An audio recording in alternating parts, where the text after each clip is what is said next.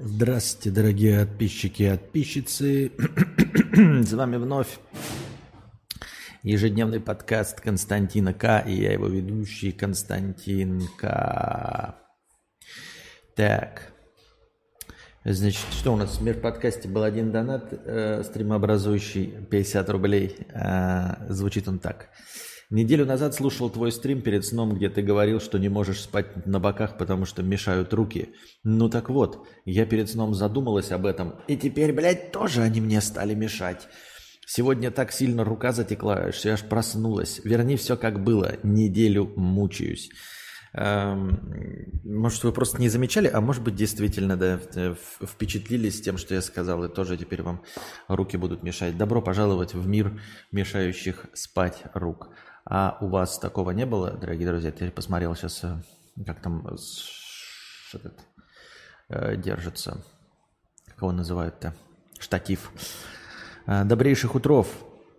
Реверберация зачетная. Какая еще реверберация зачетная?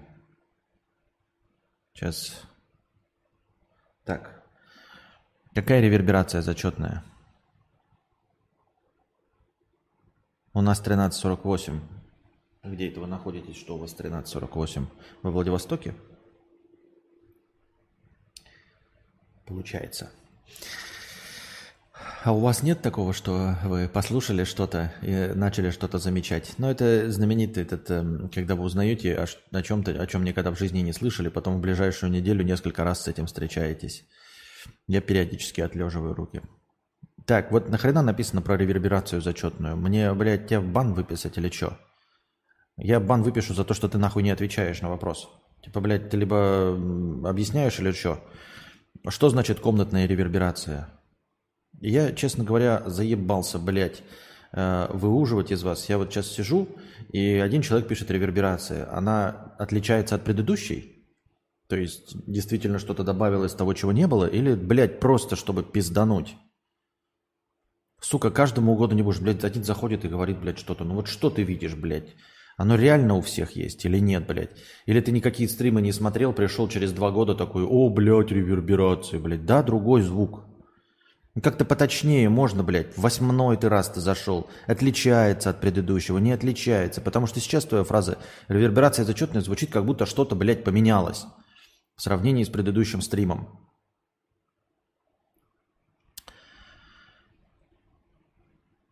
Если ничего не поменялось, нахуя писать это? Нахуя писать что-то про звук, блядь, если он точности такой же, как вчера, позавчера, позапозавчера, позапозапозапозавчера? Зачем? Чтобы что, блядь? Чтобы мы просто тратили настроение на разговоры, блядь, о звуке? Который не поменялся никак? Серьезно? Нахуя писать какие-то технические детали, которые не поменялись?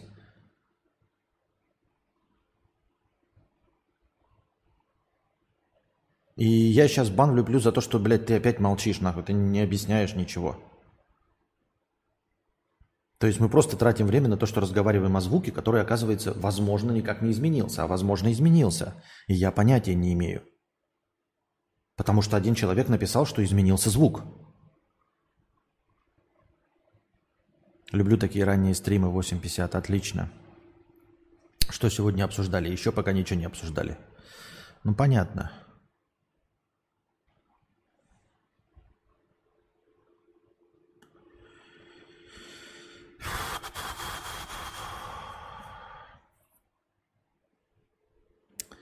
Так. Пам-пам-парам. В общем, это был не мой зритель, это какой-то случайный пассажир зашел, смутил нас на 300 очков хорошего настроения, написав какую-то пургу, просто так, чтобы стрим хуже шел, я не знаю. Наверное, такая была цель, поэтому эм, я хейтера забанил, но, видимо, у него была такая цель, извините, дорогие друзья – чтобы отвлечь ведущего тем, что у него какие-то проблемы со звуком. А на самом деле никаких проблем со звуком не было. Вот. Это не зритель, который смотрел, он до этого никакие стримы не видел, поэтому такое произошло. Лично у меня все ок со звуком, как у остальных хз. Спасибо. А, так, я сейчас прочитал, случайно наткнулся на картинку с Сержем Гинзбуром, и, ну, как это обычно и бывает, зашел в Википедию и стал читать. Так певец есть отец э, актрисы самой э, страшненькой, э, некрасивой Шарлотты Гинзбург, которую вы могли видеть в фильме «Антихрист» Ларса фон Триера, ну, еще во многих фильмах. Вот. Певец, это вот который Жетем написал и все остальное. Почитал я его биографию, просто биографию обычную в Википедии, и несколько интересных моментов э, заметил.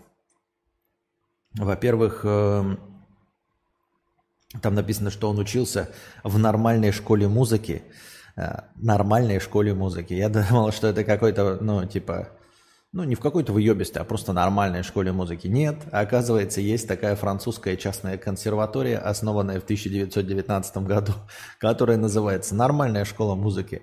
Видимо, во Франции в, в те времена так много было искусств, всяких выебистых кубистов, ебаных, блядь, футуристов и прочей хуеты, в том числе авангардной музыки, что какая-то консерватория, образовавшаяся в 1919 году, решила просто назваться там, типа, блядь, нормальная школа музыки. Типа, давайте отдадим нашего сына, его звали Люсьен на самом деле, э, или он сам там решил пойти в школу музыки. А в какую мы отдадим ему консерваторию? Вот там, блядь, консерватория э, Жанна Поля Будье, там, знаете, авангардная школа музыки а, Жан-Поля, там, я не знаю, Пьера Кардена.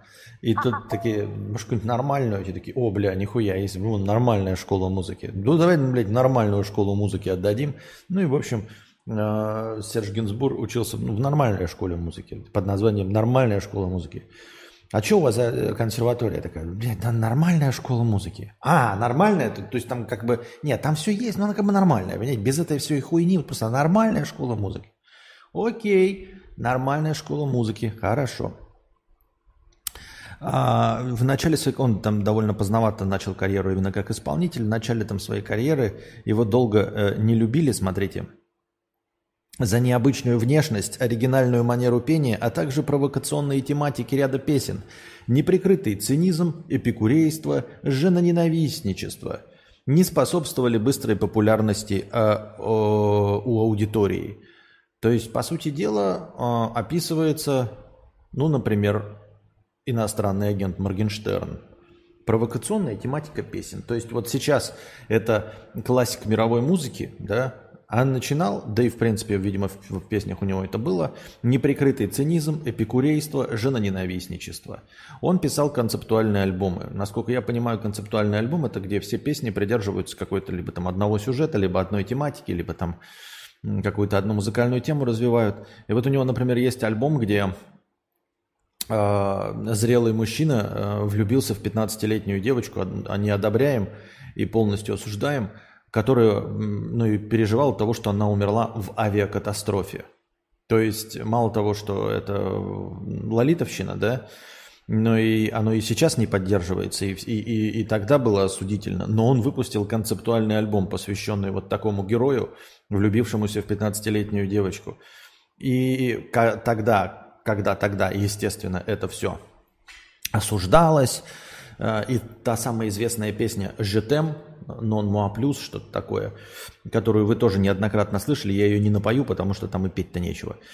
Э, ее тоже запрещали из-за того, что Джейн Биркин, с которой он там поет, она э, посреди куплетов там стонала, а в конце имитировала голосом оргазм. И там в то, вплоть до того, что Папа Римский называл это э, извращение, разврат, и, в общем, ни на каких радиостанциях ее не крутили, потому что она была дико запрещенная. И тем не менее, она вошла там в топ Billboard 100, и несмотря на все вот эти осуждения в свое время, сейчас и тогда, это культовая песня, а он эм, культовый музыкант и входит в число лучших представителей французской культуры и искусства. Понимаете? То есть э, сам по себе факт, что кто-то поет про сиськи, жопы, э, я трахал твою суку пять минут назад, это совсем не обозначает, что он не станет классиком что его забудут. Или, например, вот вы сейчас инстасамку там какую-нибудь осуждаете, а потом постепенно она разбогатеет, э, начнет долго и упорно заниматься, например, это для восстановления доброго имени. Какой-нибудь благотворительностью. Потом э, будет выступать, писать саундтреки к отечественным фильмам или не к отечественным, без разницы. И вполне себе может стать э, Леди Гагой, Мадонной, в лучшие времена, естественно, э, Рианной, почитаемой и гордостью нации. Понимаете? То есть ни женоненавистничество, ни при неприкрытый цинизм, ни песни про педофилию никак не, пом- не, не помешали товарищу э, стать э, лучшим представителем французского искусства и культуры 20 века. Одним из лучших. Э, так вот, смотрите. Необычайная внешность, оригинальная манера исполнения, вот это эпикурейство, женоненавистничество не способствовали быстрой популярности у аудитории, однако со временем Генсбур научился нравиться публике, оставаясь при этом самим собой. То есть, э, не прогнувшись под э, влияние и под желание публики, которой на самом деле насрать, которая может только кудахтать в интернетах, в Твиттере, быть чем-то постоянно недовольной, э, он все равно научился нравиться публике таким, какой он есть, оставаясь самим собой. Значит, можно. Но это не только единственный пример. Это не значит, что это как этот ошибка выживших. Нет, это я к тому, что таких примеров-то дофига. То есть среди успешных людей масса, которые пошли на поводу у публики и делают то, что ей нравится и переживают – но и такая же половинная масса тех, кто не пошел на поводу и занимался своей хуйней. Неужели похоже, что Сальвадор Дали какой-нибудь делал то, что хотела публика? Нет, хуйней страдал и все равно стал культовым а, и пятое и десятое. Вообще, в целом, Серж Генсбур родился в семье там же там бывшей оперной певицы, естественно, там музыка, пятое, десятое, все вот это искусство постоянно в семье присутствовали. И он сначала пошел а, по пути художника и учился в художественной школе, писал картины, написал их массу, но потом решил, а, что, а, значит, э, ну, видимо, в художестве он не добился ничего, решил стать поэтом, там, песенником, все остальное. А художество это не его. И после того, как он закончил художество, он практически все свои картины что? Правильно, уничтожил. Это к разговору о том, что я а, не то чтобы сравниваю себя с Гинзбургом, я имею в виду, что такая манера поведения вполне себе нормальная. А, что если я не добьюсь успеха при помощи стриминга, если я не стану топовым стримером, но, но при этом я могу остаться таким, какой я есть на всю свою жизнь и сидеть вот в этом болоте, радовать вас и получать свои какие-то копеечки. Но если получится так, что я добьюсь успеха в чем-то другом, начну чем-то заниматься, да, и добьюсь успеха в чем-то другом, то я, как я уже сказал, постараюсь удалить все свои э, предыдущие попытки в, в стриминге. Вот. А, потому что, ну, типа, если вы не признали во мне художника, ну, тогда не надо мне мои художественные картины потом смотреть, продавать. Вот этого не надо.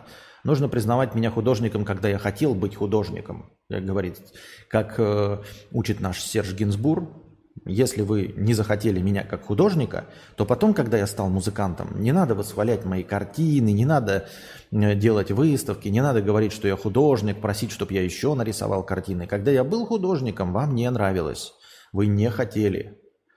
И поэтому он уничтожил все свои картины и перешел на следующий этап. Так что вот такие дела, так я это вижу. И мне кажется это вполне логичным. Но когда ты пытаешься добиться внимания аудитории, публики, э, развлекая их чем-то, а потом ты, значит, заканчиваешь этим заниматься полностью в этом разочаровавшись, не добившись никакого успеха, и э, стал уже популярным на совсем другой стезе, тебе вдруг говорят, ой, давай твои картины. Идете нахуй. Я, блядь, рисовал, вам не нравилось. А сейчас, простите, я к этому отношения никакого не имею. Так. Так, так, так, так, так, так, так, так, так, так, так, так, так. Ух, стрим в 5 утра. Евгений Ю, 500 рублей. Спасибо большое с покрытием комиссии за 500 рублей, Евгений Ю. Так. А, может, будет весело обсудить решение нейросетью любого вопроса, например, подписчика по донату в телеге чат GPT. Мой вопрос. Как ежедневно отвечать на случайные вопросы и не сойти с ума? Это совсем не сложно. Евгений, ты не, не понимаешь, что это же наоборот, это, это, это же общечеловеческий комплекс быть принятым обществом. Нет ничего приятнее, чем э, аудитория, которая слушает твои советы и задает тебе вопросы. Причем это универсально приятная вещь. Кто бы ты ни был, будь ты э, слесарь, повар, плотник, если ты вот э, делаешь кексы, к тебе приходят люди и спрашивают, слушай, а как там сделать кексы? А вот у меня не получилось, что мне сделать? И ты отвечаешь, потому что к тебе обращаются как к какому-то авторитетному мнению. Э, общество тебя принимает и говорит, что оно слушает твое мнение. Этим можно заниматься бесконечно. Это бесконечно радует душу, бесконечно греет э, твой характер, твою личность. Абсолютно любой представитель профессии был бы рад, если бы его спрашивали хоть о чем-то. Каждый человек, даже который не разговаривает, который ни с кем не общается, сидит себе запертым и играет в доту, и к нему приходят и спрашивают, слушай, а как там вот, вот, я считаю, что ты э, достаточно знаток этой темы, вот какого мне пуджа прокачивать, как мне пуджа прокачивать? Человек с радостью будет отвечать все время на это. Это же самое э, теплое, что может быть, это признание публики, которая задает тебе вопросы и слушает твои ответы. Потому что никто из нас нахуй никого никогда не слушает. Это то, чего больше всего не хватает каждому человеку, чтобы его слушали, чтобы его ебаные советы кому-то были нужны. Потому что ебаные советы на самом-то деле никому нахуй не нужны. Как можно сойти с ума от того, что приятно? Это все равно, что тебе, знаешь, ты бы еще спросил такой, а, как, значит, ежедневно э, получать э, минеты от моделей и не сойти с ума? Кто, блядь, от этого сойдет с ума? Как постоянно слушать э, комплименты о своем большом красивом члене и не сойти с ума? Никто от этого не сойдет с ума. Как Э, будучи женщиной, каждый день получать комплименты от мужчин, которые говорят, что я самая красивая на свете, что они никого не видали красивее, что они меня влюблены, и не сойти с ума. Ни одна, сука, женщина никогда от этого не сойдет с ума. Если тебе скажут, тут каждый день ты получаешь, каждый день будешь по тысяче получать. Хорошо. Каждый день будешь по миллиону получать. Хорошо. И не сойдешь с ума ни в коем случае. Евгений Ю, так интерес в том, чтобы обсудить ответ нейросети на вопрос. А в телеге чат GPT это полная хуйня, он не работает от слова совсем. А вообще боты в телеге работают все очень плохо, с отставанием в развитии, поэтому... Э, нет, вообще обсудить чат, ответ чата GPT на какой-то вопрос, это да, легко и просто, но то, что ты мне советуешь в телеге, это полная херня. В телеге нихуя не работает. Это полная срань. И никогда и отвечает, как... Ну, я знаю, что он должен был подключаться, но он не подключается, он какую-то хуйню городит. Я имею в виду телега. Да, раз-два псориаз. Я кассирша в магазине и нарочно говорю, а подскажите, что выбрать? Вы же профессионал, сразу другое отношение. Всегда работает. Да, и ты можешь тысячу раз спрашивать. Ты можешь, вот, допустим, задать это один вопрос про кетчуп, и втор, на следующий день про кетчуп, и, и третий день, и, и она никогда не будет э, против, если спрашивает ее мнение. Каин, тысяча рублей. Вынужден признать, что друзья... А, вынужден признать, друзья, что выезжали летом и осенью в страны СНГ, э, вот сейчас возвращаются назад. И почти у каждого из них теперь боль. Вот эта щемящая мысль. А ведь мог и не уезжать из условного Питера, ничего бы не изменилось. А у тебя есть такие знакомые? Как быть? Э, нет, у меня таких знакомых нет. Э, и сам я так не думаю, потому что у меня немного другое целеполагание. Понимаете? О, у меня другое целеполагание. Это раз. Э, я не вижу повода возвращаться. Потому что, как вот видишь, твои товарищи говорят, ничего бы не изменилось. А я считаю, что ничего не изменилось с того момента, как я уехал. Ничего не изменилось. В лучшую сторону ничего. В худшую может быть, но по мне, в лучшую сторону, именно для меня, с моей точки зрения, в лучшую сторону, для меня, для вас может все что угодно, не изменилось ничего. Поэтому я не вижу повода возвращаться в условные Питер и все остальное. Во-вторых, а, если ты возвращаешься, да, и когда-нибудь я надеюсь, что я доживу до того момента, а, чтобы вернуться, а, я не понимаю вот этой боль, щемящая мысль, а ведь мог и не уезжать из условного Питера. А что? А в Питере в это время раздавали миллионы? Что ты пропустил? Грязь и слякоть? Я не про то, что в Питере грязь и слякоть, а вообще, в принципе, ну что ты пропустил? Солнечные дни? Э, акцию в, во «Вкусная точка»? Э, э, то есть я не верю в твой комментарий, потому что я не верю в существование таких людей. Ну вот люди съездили, посидели где-то в условном Казахстане, вернулись, и что? О чем переживать?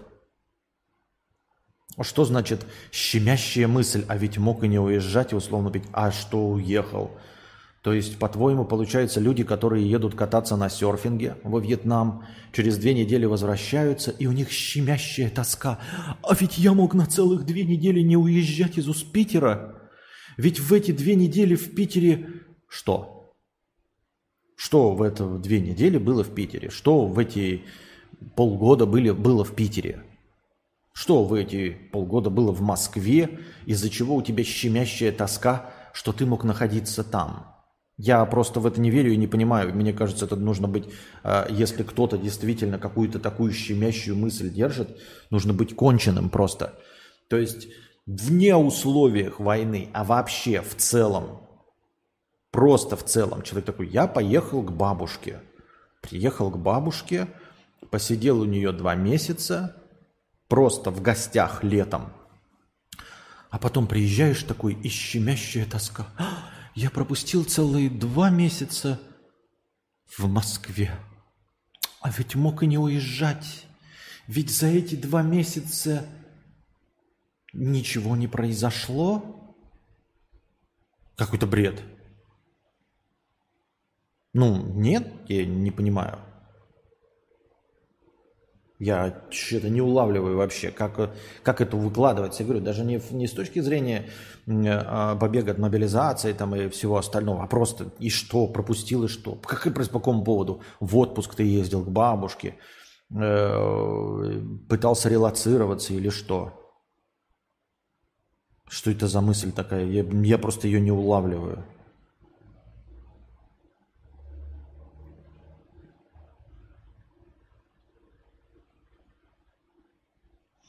Никаких конченых чувак не хотел ни к бабушке, ни в тай. Против воли сорвался, и вот ничего не произошло.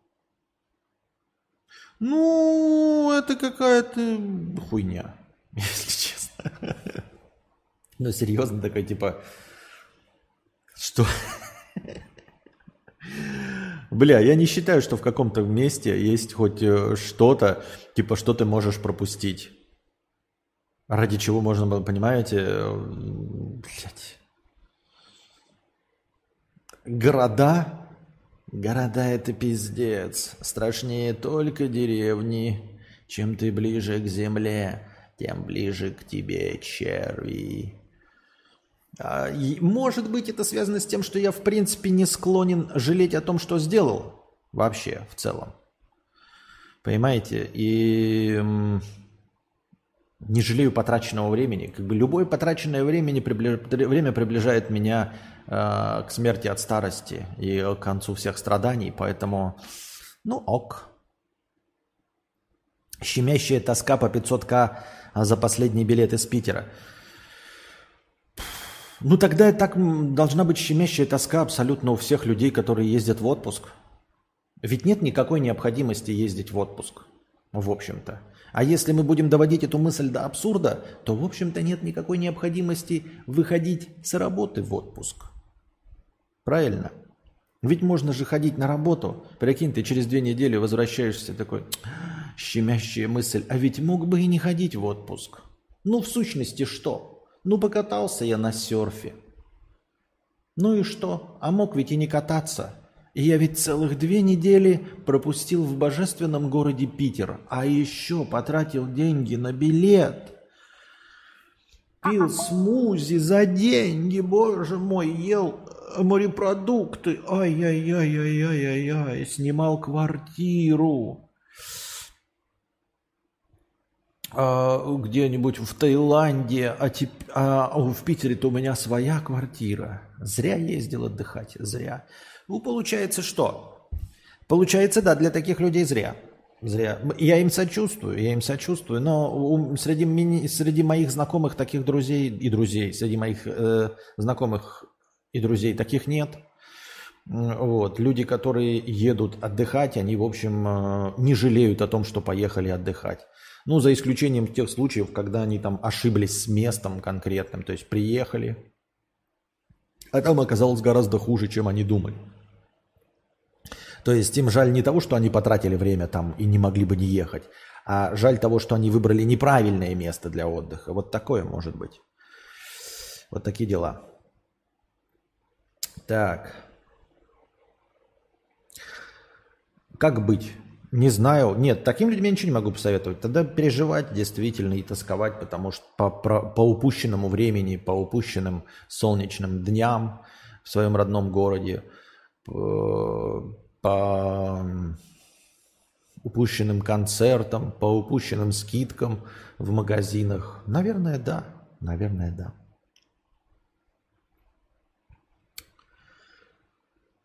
Люди с работы поувольнялись и накопления проели, а не в отпуск съездили. С работы поувольнялись, накопления проели, а не в отпуск съездили. Ну, как тебе сказать? Смотри. Была ли это их ошибка? Они что, поехали, потому что вложились в биткоин или что? Ну, потому что поверили в какую-то мошенническую схему? М? Или они испугались конкретных вещей? Мне интересно. Ну, то есть, как можно говорить э, о том, что ты убежал от землетрясения, да? То есть все были признаки землетрясения, ты уехал, все деньги проел, а землетрясение не произошло. Ты хотел обезопасить себя и уехал от землетрясения. Землетрясение не произошло, ты вернулся. Можно ли считать это ошибкой? Ну, нет, если они хотят. То есть, то ошибкой можно все что угодно считать вообще-то, в принципе, да? Все что угодно можно считать ошибкой в жизни, там, я не знаю. Я купил машину, а оказалось, мог бы не покупать, да? Купил PlayStation, а можно было и не покупать. Ну, так ошибкой можно считать все что угодно да, а, как это, женился, нарожал детей и внуков, а, лежишь на смертном одре, есть 25 человек, которые могут пока подать тебе последний стакан воды, а пить-то совсем и не хочется. Может быть такое? Ну, может быть.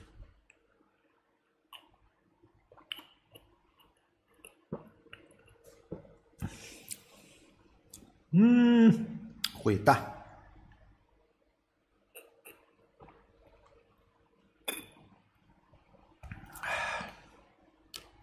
Вынужден каждый день общаться с GPT, не телега, а плюс учетка оригинала. Ребят, все плохо. Машина умна, и она реально в бизнес-процессах заменяет часть людей. Это не набат еще, но уже колокольчик. Так и что? Я могу у чата GPT, э, например, советоваться... А, кстати, давай тебе такой вопрос, Султан. Каин, это ж ты же, да? Что э, стоит этот плюс денежек своих? Ну, ты можешь как-то сравнительный анализ дать? Вот типа я пользовался бесплатным, и вот платная учетка прям значительно отличается. Какие прям конкретные плюсы? Или нахуй надо? Аноним, 3000 рублей с покрытием комиссии. Спасибо огромное за покрытие комиссии, за большой донат в 3000 рублей. Константин Касьянович, определились ли вы с конечной точкой? Нервничаешь ли по поводу неопределенности? Или есть четкий план на ближайшие полгода как минимум? Просто нас до поры до времени не посвящают, мы же волнуемся.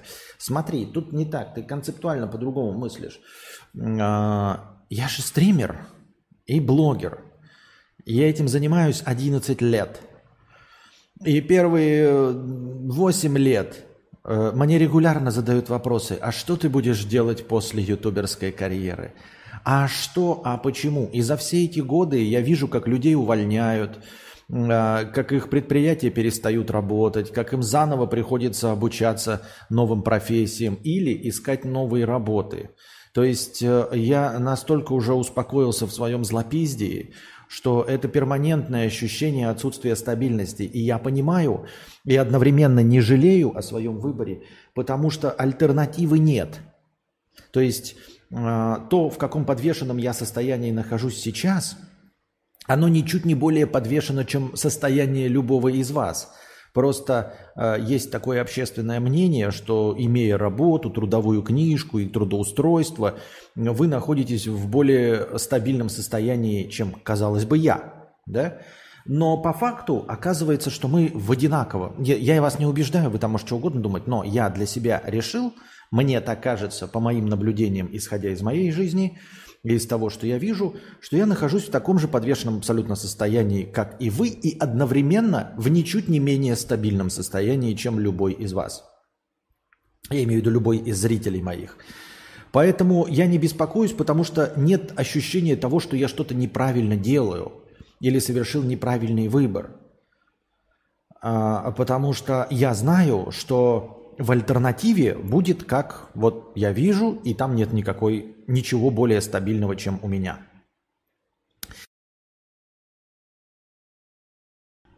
Итак, мы вернулись, дорогие дамы и господа.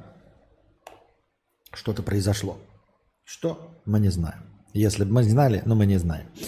Так вот, насчет определиться с конечной точкой.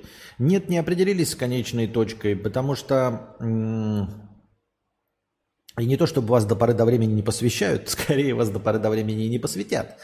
Но, тем не менее, мы не определились с конечной точкой, потому что э, сложно определиться. Это... Определиться с конечной точкой можно сколько угодно, но тебя туда не пустят. Понимаете? Это просто вот в качестве этой иллюстрации. Опять отвалилось все. Но вроде бы вернулось. Вот. Поэтому э, точек-то дохуя интересных и забавных и классных, но у всех у них есть определенные минусы. И часть, например, из точек, в которые можно, наверное, попасть, но дорого, и нет уверенности в том, что дохода хватит. Нужен же доход. Поэтому ничего не понятно. Но мы вас в любом случае держим в курсе по поводу изменений и все остальное. А так, в целом, чем больше будете донатить, и чем больше мы будем проводить стримы, тем, в общем-то, э, вероятнее, что мы быстрее найдем следующую точку. То есть все завязано ведь на деньгах. Мы же не как маленькие дети, мы не можем ехать э, с двумя сотнями рублей в кармане. Нужно накопить хотя бы тысячу рублей в кармане, чтобы ехать. А, чтобы первые же э, таксисты не обули нас на деньги, понимаете? Поэтому нужны хоть какие-то чуть-чуть накопления, и поэтому все зависит от вас. Если, ребята, вы хотите спонсировать наши путешествия, да, если вы какой-нибудь денежный мешок, то вы можете нам отпесочивать эти тысячи долларов. Мы можем, а, это, как его, предоставлять даже э, чеки, что мы тратим это на билеты, и хоть по всему миру, блядь, путешествовать и рассказывать вам и влоги снимать про это. Но денег же нет. Как я уже и говорил, люб, любая проблема, ребята, стоящая перед кем угодно, она упирается во что? Правильно, в деньги.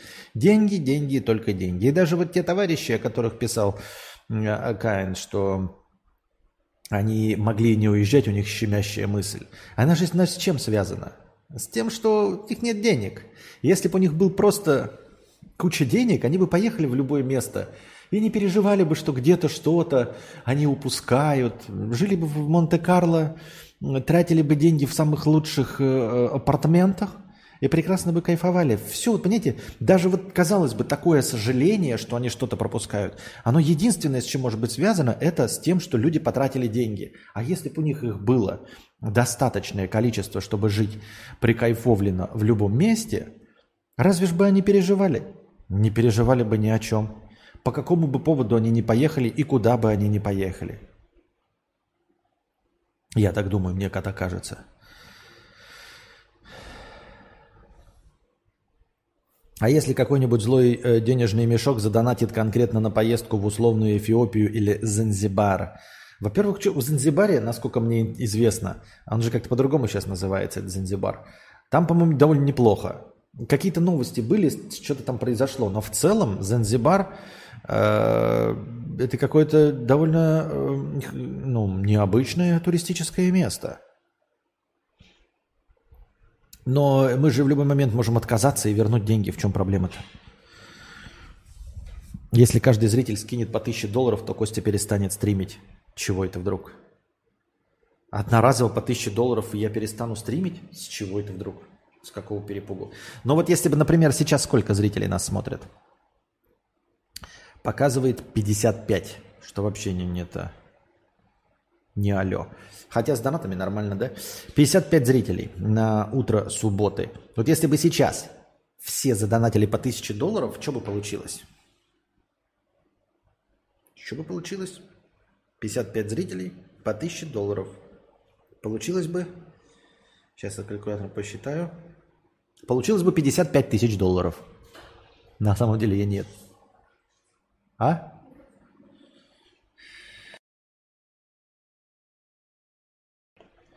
Так, подождите-ка пару секунд, я поставил на паузу.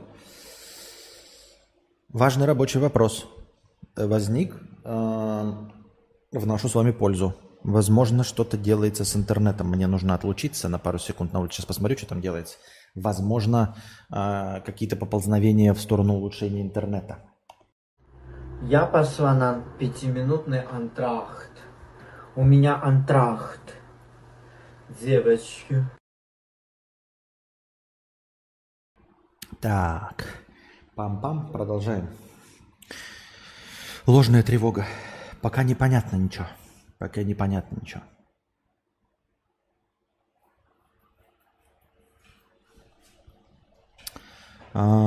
Евгений Ю, 1000 рублей. Так интересно, а это я прочитал уже.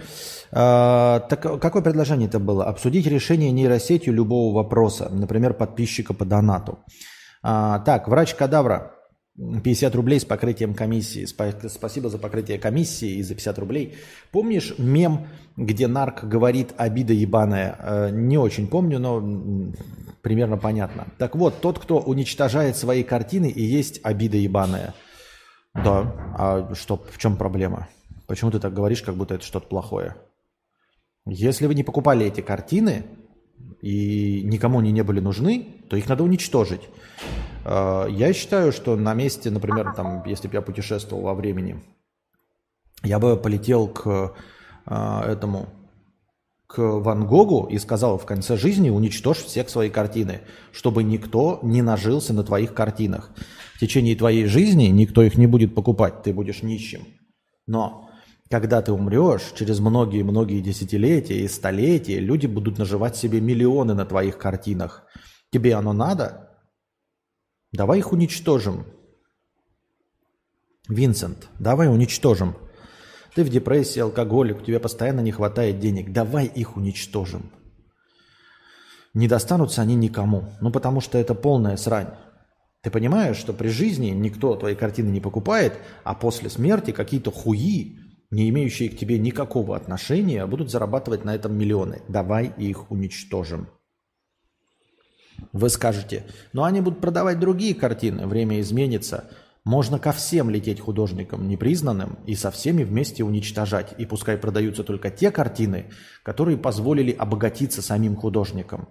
Пускай существуют через 100-150 лет за миллионы долларов только те картины, а, нарисовавшие э, художники, которые, как правильно сказать,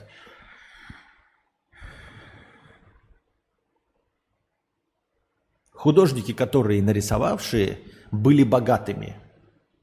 Если человек э, не разбогател на картинах, надо к нему путешествовать во времени и говорить, давай в конце твоей жизни уничтожаем все твои картины, потому что ты ничего за это не получил. Человечество недостойно твоего искусства. Если они поняли, оценили, ты жил богато, какой-нибудь там Леонардо да Винчи, то, пожалуйста, смотрите –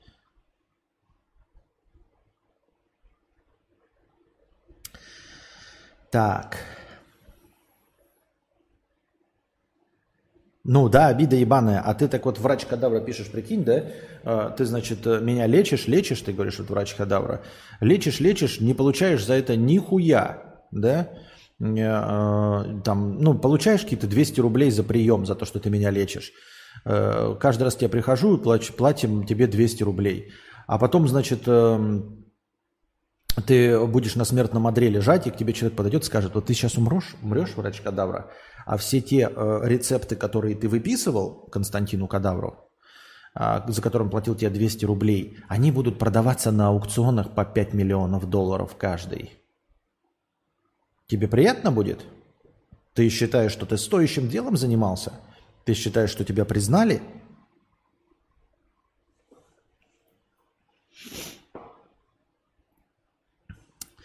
То есть мудрец уже путешествовал во времени и сжег свои книги? Неудаленные стримы означают лишь то, что скоро мудрец обретет гиперпопулярность? Нет. К сожалению, путешествий во времени не существует. Каин 3000 рублей. Поздравь, Константин. Вот уже 5 часов, как я не налоговый резидент РФ. Не то, чтобы я так к этому стремился еще год назад, но вот сейчас, раз уж надо переезжать, событие знаковое. Поздравляем тебя. Я, честно говоря, просто не очень понимаю, что это значит не налоговый Или если ты так витиевато э, рассказываешь нам о том, что ты получил гражданство другой страны, то мы тебя с этим поздравляем. А мне, э, не очень сведущему человеку, не очень понятно, что, чем, чем тебе лучше налоговое резидентство другой страны. То есть, как мне представляется – ну, мы же все с вами знаем, что у нас всего 13% подоходный налог. Это там где-то в Швейцарии собирают 60%. То есть э, официально кажется, что быть налоговым резидентом Швейцарии гораздо менее выгодно. Но только все забывают про то, что налоги с нас собираются не только э, налогом на доходы, а, с, а сборов, которые в конечном итоге приводят к тоже тем же самым процентам, никто не замечает. Я вот про то, что, э, ну, а конкретно, по-человечески, что тебе дает э, налоговое резидентство другой страны, а не РФ? Чем чревато налоговое резидентство РФ? Непонятно. Но поздравляем тебя. Если ты это ценишь, если тебе оно надо, то поздравляем. Так. Мы дошли до конца доната. Все, посмотрим, что там у нас за вопросы в синем разделе чата. А, Римма, планируете ли совместный подкаст? Планируем. Костя, спасибо за стримы, они греют душу. Спасибо. А меня больше всего греют ваши донаты, и настроение мое улучшается. И сразу хочется долго и упорно с вами разговаривать на любые темы э, и обсуждать разные новости. Дима, а ты обследовался у эндокринолога к теме диетологии? А, нет, не обследовался, но парочку лет назад было, а, что я это, ну, если это, ну, как эти, сдавал анализы на гормоны и все, оно было там в пределах нормы, здоров как бык. А, без хуйни прям, вообще говорили, блядь, все прям в отличной форме. Но это никак не греет душу. Как, по-твоему, лучше вылечить зубы или съездить отдохнуть за границу? Я же не путешественник. Если вы задаете вопрос изначально заранее зная мой ответ и хотите получить подтверждение своей мысли, то милости просим. Конечно, вылечить зубы. Нахуй он отдых за границей нужен? Всрался, блядь, этот отдых за границей. Кому, блядь, чтобы что? Полная хуйня. Конечно, только исключительно лечение зубов. Я бы выбрал что угодно, вместо эм, отдыха. То есть ты мог бы сказать, что мне купить джакузи или съездить на отдых? Купить джакузи. И не знаю, отремонтировать тачку или съездить на отдых, отремонтировать тачку. Но это мои э, эти, как их, мое непонимание в принципе отдыха, да, а не то, что зубы важнее, чем отдых. Для кого-то совершенно по-другому. Вот я открыл чат GPT, да, и человек нас спросил, что как, по-твоему, лучше вылечить зубы или съездить отдохнуть за границу? Вот давайте вот этот вопрос прям и зададим чату GPT. Прям вообще, буква в букву, и посмотрим, что же он нам ответит. Правильно? Правильно. Как, по-твоему, лучше вылечить зубы или съездить отдохнуть за границу? Я не знаю, чем мы до сих пор вот... Э, может быть, э, Каин, конечно, как э, решатель вполне себе рабочих вопросов и действительно с чат GPT общается, и он помогает. Но вот в житейских вопросах, как собеседник, мне на данном этапе чат GPT кажется дико скучным. Мне неинтересно с ним разговаривать. А, не знаю, даст ли что-нибудь апгрейд до плюса и сколько он стоит. Надо, кстати, посмотреть. Апгрейд до плюса сколько стоит. Так, 20 а, долларов в месяц. Значит, дает что?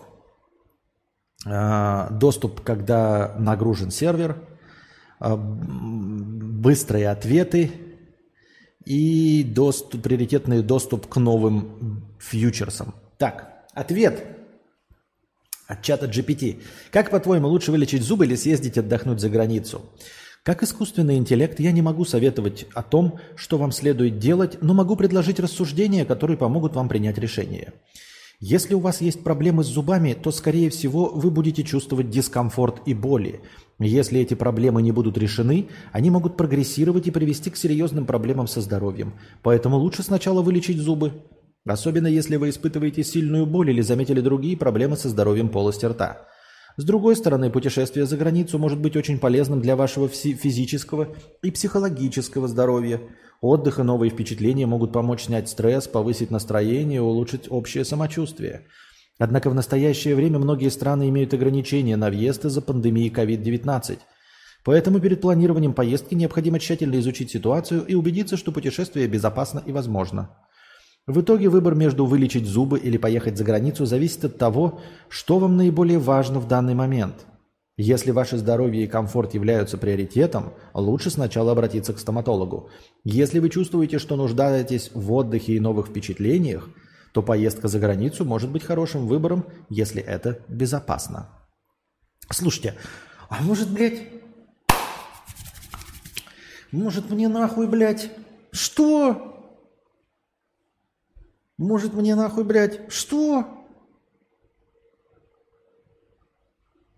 Чего я, блядь, раз... Что? Константин, как вы думаете, где безопаснее прятаться, если не брать в расчет выезд из страны? В городе-миллионнике без э, сидеть в съемной квартире? Или в области в съемной бабкиной хижине?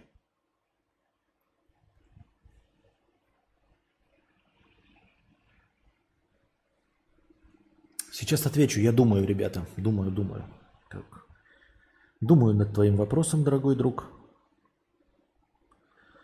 Думаю, думаю вопросом над твоим друг. А, ты знаешь,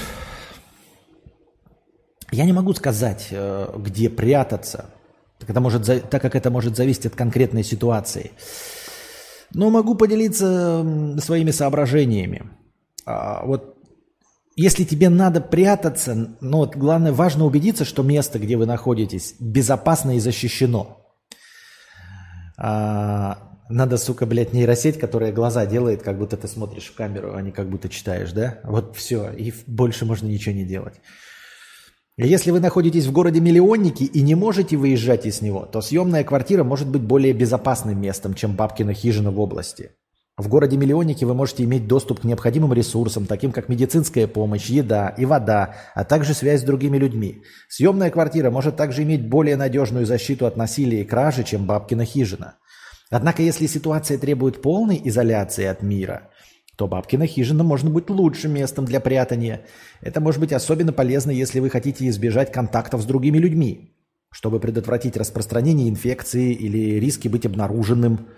В такой ситуации важно убедиться, что хижина обеспечивает вам необходимые ресурсы для выживания, такие как еда, вода и топливо. Независимо от того, какое место для прятания вы выберете, важно оценивать свою ситуацию и принимать решения на основе конкретных обстоятельств – также не забывайте о том, что прятаться может быть опасным и необходимо тщательно взвесить все риски и преимущества.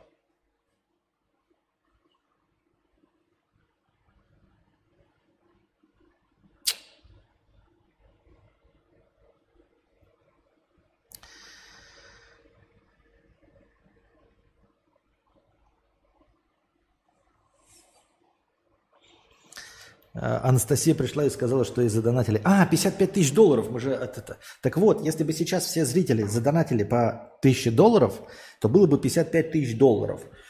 А, что приравнивалось бы к 4 миллионам 100 тысячам рублей. Это можно было бы уже сразу приехать и какую-нибудь халупу в Сербии купить. Как я понимаю, за 4 миллиона можно. То есть уже можно было в Сербию сразу. Вопрос для ЖПТ. Или можно было не покупать, но если бы вы сейчас все задонатили по, по, по 1000 долларов, у нас было бы 55 тысяч долларов, мы бы могли довольно долго существовать в какой-то стране. Особенно если бы мы поставили себе, например, какой-то ограничитель в бюджете, то... Или, например, тратили бы ваши деньги только на съем, на аренду, то тоже можно было довольно долго. Прикиньте, да, вот 4 миллиона. На самом деле, 4 миллиона рублей. Это 100 тысяч, например, э, если по рублей снимать, по 100 тысяч, это можно было охуительную виллу. Вот, например, если вы сейчас по 1000 долларов закинули, то мы бы могли 40 месяцев снимать э, во Вьетнаме охуительную виллу. Установить там себе интернеты какие угодно, хоть Starlink от Илона Маска. И по, по 100 тысяч рублей, а это охуительные деньги. Ну, даже здесь это, блядь, охуительные, прям, прям, прям отличное место для проживания. И 40 месяцев, это, блядь, 3 с лишним года. Вопрос для чата GPT. В какую страну, пишет Евстасия? лучше переехать с маленьким количеством денег. Если бы чат GPT был честным, он бы сказал, ни в какую, сиди нахуй на жопе ровно, ебать, нищий. Какую страну лучше переехать с маленьким количеством денег? Сейчас он пока отвечает нам.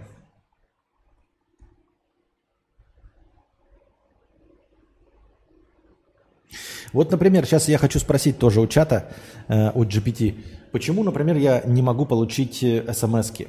Мне вчера нужно было получить смс на вьетнамский номер, и они не приходят. Телефон работает, у него включен мне там э, в этот, как его, интернет, 8 гигабайт трафика в день. По, по положительный баланс.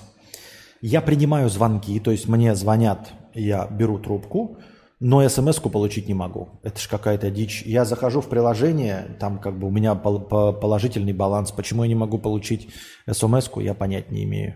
Что-то какая-то бредятина. Разработчик, если поставить задачу, будет отвечать тебе на вопрос плюсы, минусы, реактив и Flutter около 4-8 часов. Поставки 50 долларов в час. Чат дает такой же ответ секунд за 20. Это как пример. Ну вот видишь, это рабочие вопросы. Вот я думаю, что действительно может поспрашивать чат GPT по части а, технической вот реализации в Ютубе, там типа, может, а, но он же не актуальный, да? У него же база на, на основе старых э, знаний. Можно его что-то поспрашивать, да, про, про, про подкастинг, про видео, насколько важно то, насколько важно это. Так, в какую страну лучше переехать с маленьким количеством денег? Чат GPT отвечает – Выбор страны для переезда зависит от многих факторов, таких как языковой барьер, культурные различия, наличие работы и жилья, климат, медицинские услуги, образование и другие. Однако, если вы ищете страну, где можно жить с маленьким количеством денег, то некоторые из наиболее доступных вариантов могут включать. Первое. Таиланд. Это одна из самых популярных стран для долгосрочного проживания и отдыха. Жизнь здесь дешевле. Спасибо. Жизнь здесь дешевле, чем в большинстве развитых стран, и доступно много недорогого жилья, еды и транспорта. Кстати, ошибка в русском языке написана «и доступно много недорогих». А, вон как. Недорогих жилья, еды и транспорта. Ну, странное, конечно. А, Мексика, в общем-то, в принципе, правильно, но странновато звучит. Мексика второе. Жизнь в Мексике относительно дешевая, особенно в городах, не являющихся курортными, где можно найти недорогие апартаменты и дома. Кроме того, здесь прекрасный климат и множество достопримечательностей. Третье. Португалия. Эту страну также часто рекомендуют для проживания, так как здесь доступно жилье, доступное жилье, отличное качество жизни, красивые города, прекрасный климат и хорошо развитая инфраструктура. Камбоджа. Четвертое. Жизнь в Камбодже дешевая, и можно найти много недорогих вариантов жилья и еды. Кроме того, здесь прекрасный климат, удивительная культура и история. Пятое. Болгария. Жизнь здесь дешевле, чем во многих других европейских странах, и доступно много недорогого жилья. Опять много недорогих жилья, еды и транспорта. Болгария также имеет прекрасные пляжи и красивые города. В любом случае, прежде чем принимать решение о переезде в другую страну, необходимо тщательно изучить местный рынок труда, доступность жилья и медицинских услуг, а также другие факторы, которые могут повлиять на вашу жизнь и благополучие. Хорошо, тогда такой вопрос тебе, Каин. А в личных интересах стоило бы покупать подписку на 20 долларов в месяц или хотя бы один месяц, там, чтобы по, по... Ну, 20 долларов это прям такая, 20 это 1200 рублей, блядь, это дохуя.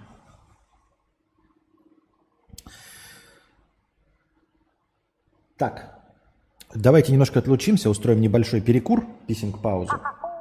Оп. А у нас тут простыня текста. И как раз потом начнем, с про... продолжим с простыни текста.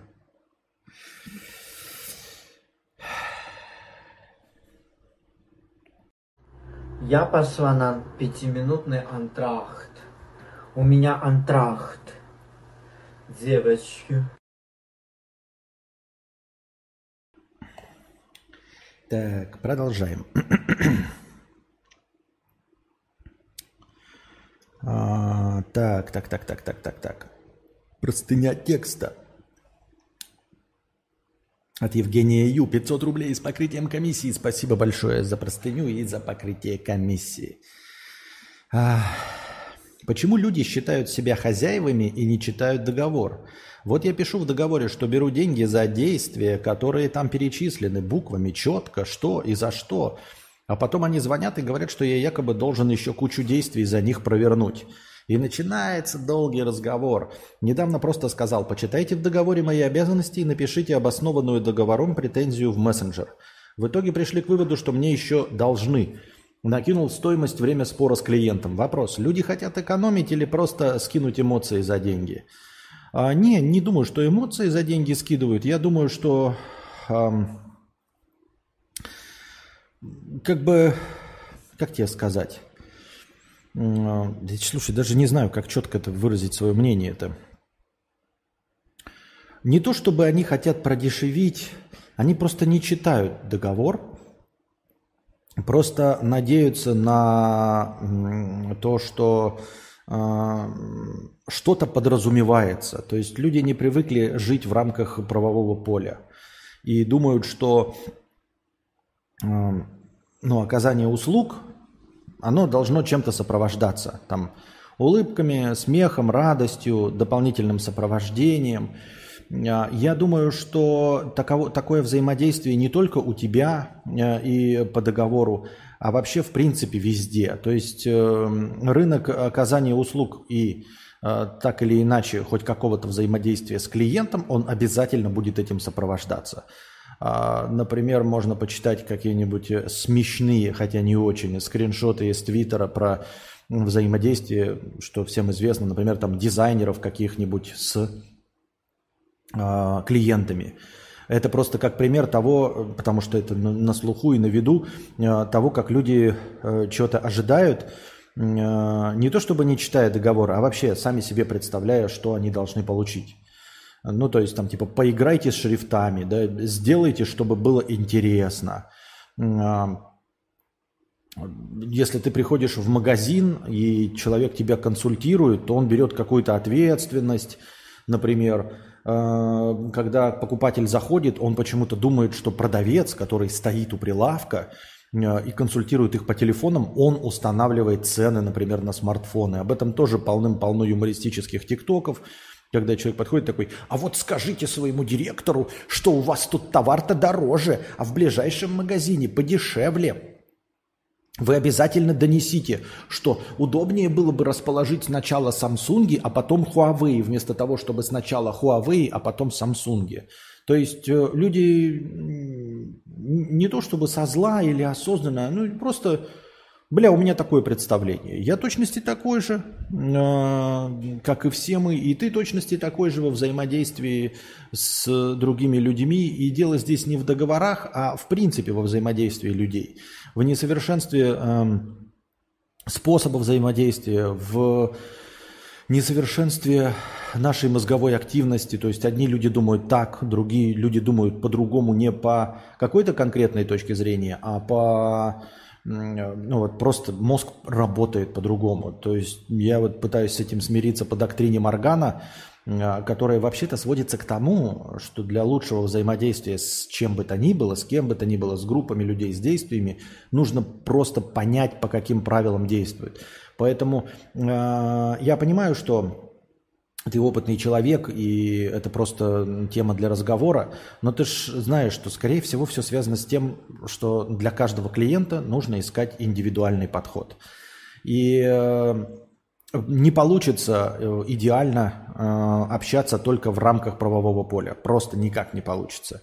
А, вплоть до того, что даже если бы так было, ну и, например, там через тысячу лет, когда люди уже поняли, что только в рамках договоров, тебе все равно бы приходилось новому клиенту, вот приходит какой-то клиент, и ты сразу по его речи понимаешь, что он осознает значение того, что подписано на бумаге, и будет только в рамках этого с тебя спрашивать. А иногда приходит человек, и ты по его словам понимаешь, что вот он хочет какого-то другого отношения. И тебе надо будет все равно до момента подписания донести до него мысль, донести до него э, суть, что ты будешь э, отвечать только в рамках договора, что они должны его четко прочитать, понять, и что только в рамках этого. То есть какому-то человеку надо будет это просто объяснить. Грубо говоря, просто индивидуальный подход. Э, закрываться нет, не стоит. И, знаешь, э, выработать себе, э, например, политику, что ты вот, общаешься только в рамках того, что подписано. Мне кажется, это путь тупиковый, потому что так можно делать, но совершенно, ну, просто заниматься другим делом. Если ты не готов, грубо говоря, Э, сталкиваться с тупостью или с непониманием клиента, то надо просто заниматься другим делом.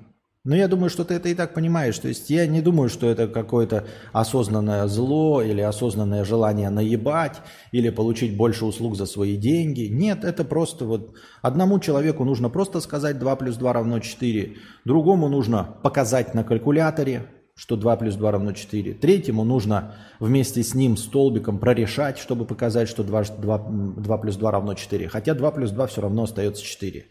Но если ты преподаватель, понимаешь, если ты чат GPT, тебя спрашивают, сколько будет 2 плюс 2 равно 4? Ты такой, 4. И все. И больше не взаимодействуешь. Окей. Ну или, например, ты э, даешь ответы на вопросы условные, э, просто ответчик на вопросы. Ты говоришь 2 плюс 2, они спрашивают тебя, ты говоришь 4. Они просят объяснить, ты молчишь, все, уходишь на мороз. Они получили ответ, этот ответ верный, он содержится в справочниках, можно проверить на калькуляторе, столбиком, логарифмической линейкой, все окей. Но если ты консультант, вот прям консультант, да, или если, что еще того хуже, ты преподаватель, то, к сожалению, отделаться просто 2 плюс 2 на, ответом на вопрос 2 плюс 2 равно 4 не получится, если ты преподаватель. Тебе придется каждому объяснить. Одному просто сказать 2 плюс 2 равно 4. Он такой, да, я вам верю, все окей. Как я уже сказал, второму нужно будет показать на калькуляторе, третьему нужно будет вместе с ним столбиком прорешать, четвертому показывать на пальцах. Вот сколько пальцев? Два. Один, два. Вот и еще два пальца берем. Вот один, два. И вот два пальца. 1, 2 и 2. 1, 2. А вместе сколько? 1, 2, 3, 4. Если, как я уже сказал, по какой-то причине а, не нравится или ты перегорел от постоянного вот такого взаимодействия, ну, нужно переходить на что-то другое. Вот даже в рамках твоей профессии, наверное, можно а, просто заниматься чем-то другим. Можно там, я не знаю, лично сам на кого-нибудь в суд подавать, там, и не знаю, на какие-нибудь магазины судиться и в рамках правового поля взаимодействовать только с юристами. Да, можно ограничить э, список э, своих э, дел там каким-нибудь корпоративным правом. И тоже получится, что ты будешь взаимодействовать только с профессионалами своего дела, и с ними ты можешь взаимодействовать только по бумажкам и по конкретным документам. А если предоставлять услуги обычным людям, так, я что-то не понимаю, что-то все замолчали. Есть стрим-то идет у нас, продолжается театр драмы имени комедии. А если приходится вот просто взаимодействовать с людьми, да, ты с них получаешь другие деньги, у тебя другая ответственность, а, совершенно другая работа. То есть надо просто принять по доктрине Моргана, что частью твоей профессии, частью твоей работы является а, общение с людьми. То есть не юриспруденция, ну, то юриспруденция, понятное дело, да, а, но 40-50% твоей работы – это разговоры с людьми. У врачей, кстати, то же самое есть. Каким ты врачам ходишь, например, и нравится, когда врач тебе подробнейшим образом объясняет твое лечение, рассказывает, почему с тобой это произошло, там, э, что с этим делать, какую-то эту, а кто-то просто выписывает рецепт. И кому-то нужен действительно просто рецепт, а кому-то нужно объяснение, кому-то нужно вот человеческое общение. И все. Я в этом плане не склонен, э, я не знаю, не склонен переоценивать э, значение злого умысла э, в мыслях людей. Не думаю, что они хотят на тебе выехать и все остальное. Просто э, где-то нужно им подробнее объяснять вынужденно, что э, работаем мы только по договору. Так делают даже эти всякие, даже творческие профессии. Рано или поздно, может быть, приходят, потому что, знаешь, какие-нибудь фотографы, я смотрел тоже через статьи, когда подписывают стандартный договор, что я должен с вами там в такую-то дату снимать вашу свадьбу в течение 8 часов. Люди хотят более 8 часов. А почему? А что? У вас же больше, вам же больше нечем заняться. Вот. Они не рассчитали время. Не потому, что они со зла хотят больше проехать, все остальное, но они не рассчитали время. Первые 4 часа ты ничем не занимался, потому что они, блядь, провафлили. А ты поснимал 4 из 8 часов, хотя обозначенное время было стальки до стальки. Они хотят еще 2 часа. Вот. И кто-то взаимодействует таким образом, что э, говорит, все, в договоре прописано, я встал, ушел и больше ничего. И должен предоставить там 10 фотографий. А люди такие, а где мне остальные исходники? Кто-то говорит, ну в договоре не написано, я вам исходники не даю. Вы выложите им исходники худших фотографий, обработаете их хуево, и таким образом обогатите мое портфолио, обедните мое портфолио своими хуевыми фотографиями и скажете, что это сделал я, а на самом деле это безвкусная дрянь. Эм, и, к сожалению, вот в таком э, взаимодействии кроется определенный минус. То есть хорошо, если ты там свадьбы. Люди свадьбы проводят нечасто и друг другом, я не знаю, как это работает там сарафанное радио, но, в общем-то, ты с ними больше не встретишься и как бы похуй. А если ты проводишь э, фотосессии детей, например, там и семейные, то люди этим чаще делятся, могут раз в год к тебе приходить, обновлять свою там семейную фотографию. И если им не понравится именно взаимодействие, не будет вот какого-то такого человеческого контакта, где ты сможешь, ну, на две фоточки больше предоставить, ну, на час больше с ними повзаимодействовать. То есть как-то нужно понимать, что ты гибко должен, потому что это вот такой творческий процесс, и люди не ожидают, что ты будешь вот от сих до сих, и все, и, и 17 фотографий ровно. Они ожидают чего-то другого. И там, где работает сарафанное радио, это может лишить тебя будущих клиентов. А так, иногда есть люди, которые просто языком молотят, пиздят, что зря. А на самом деле, как профессионалы из себя ничего не представляют. Имеется в виду, что эм, обещают с три короба, а потом ничего не делают. Точности так же по тому же самому принципу. То есть они просто охуительно взаимодействуют, улыбаются, говорят тебе «вы», здороваются, созваниваются, а делают хуже, чем человек, который сидит букой, но делает больше, если ты просто ему там что-то скажешь. Мне так кажется, я так думаю.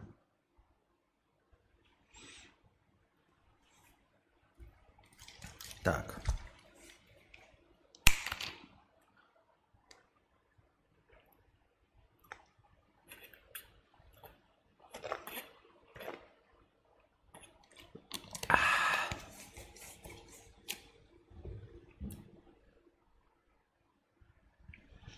Переходим в раздел синеньких вопросов.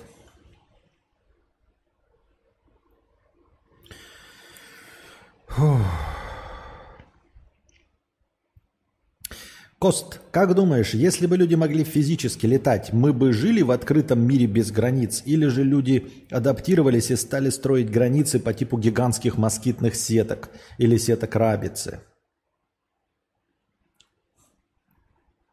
Я думаю, что мой ответ, да, конечно бы установили границу. Конечно бы люди установили границы, сетки рабицы, лазерные пушки, которые бы отстреливались какой-нибудь там ПВО, лишь бы ты не пересекал границы. Люди в целом а, склонны к тому, чтобы ограничивать друг друга и, в общем, а, делать жизнь друг друга менее кайфовой.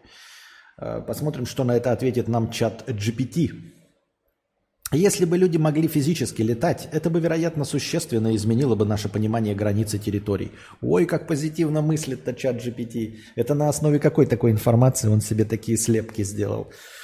Некоторые люди могли бы стремиться к более высоким высотам, чем другие, и поэтому границы могли бы включать не только горизонтальные, но и вертикальные компоненты. Однако это все зависело бы от того, как общество реагировало бы на такие новые возможности.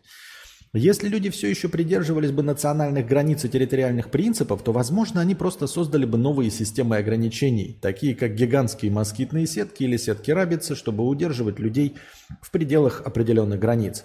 Однако, с другой стороны, возможно, что люди стали бы более склонны к тому, чтобы исследовать и перемещаться по всему миру. И в конечном итоге национальные границы стали бы менее значимыми или вообще исчезли бы. Просто настоящий ответ политика. Ни о чем. Просто ни о чем. Или это, или это. Кроме того, следует учитывать, что летание имело бы свои собственные физические и практические ограничения, такие как потребность в энергии, возможность путешествовать на длительные расстояния. Поэтому даже если бы люди могли физически летать, это не обязательно означало бы полное и безграничное перемещение во всем мире. Мне кажется, абсолютно безликий ответ – А, мудрец, если спросить у чата ГПТ, стоит ли переезжать из Европы в Россию, какие преимущества сулят за собой переезд? Ну-ка, давай-ка, стоит ли переезжать из Европы в Россию? Какие преимущества сулят за собой переезд? Давайте спросим у чата GPT, что он по этому поводу думает. Решение переезда из Европы в Россию можно быть, э, должно быть обосновано на многих факторах, таких как цели, потребности, предпочтения конкретного человека. Переезд может иметь свои преимущества и недостатки, и они могут зависеть от конкретной ситуации. Среди преимуществ переезда в Россию могут быть следующие. Первое. Э, низкий уровень жизни. В России некоторые товары и услуги могут быть значительно дешевле, чем в Европе. Русский язык. Если человек изучает русский язык, переезд в Россию может представлять собой отличную возможность практиковать язык и погрузиться в культуру. Третье. Работа. В зависимости от области и профессии в России могут быть доступны интересные карьерные возможности. Культура и история. Россия имеет богатую историю культуры, и переезд может дать возможность изучить ее более глубоко и увидеть многие достопримечательности. Однако следует учитывать и недостатки переезда. Первое. Культурный языковой барьер. Если человек не знает русского языка и не знаком с культурой, может быть трудно адаптироваться к новой среде. Второе. Качество жизни. Несмотря на более низкие цены, в России могут быть некоторые проблемы с качеством жизни, такие как экологические проблемы, здравоохранение и проблемы безопасности. Третье. Политическая ситуация. Политическая ситуация в России может быть нестабильной и иметь влияние на жизнь людей. Четвертое. Экономическая неопределенность. Российская экономика может быть нестабильной, и это может повлиять на работу и заработную плату. В целом переезд из Европы в Россию может иметь как преимущества, так и недостатки, и решение о переезде должно быть основано на многих факторах и обдумано тщательно. Ну, в принципе, неплохой ответ, да, когда по фактам его спрашиваешь. Старый, но еще молодой зритель, 50 рублей. Спасибо большое за 50 рублей. Привет, Костик. Около года не заходил.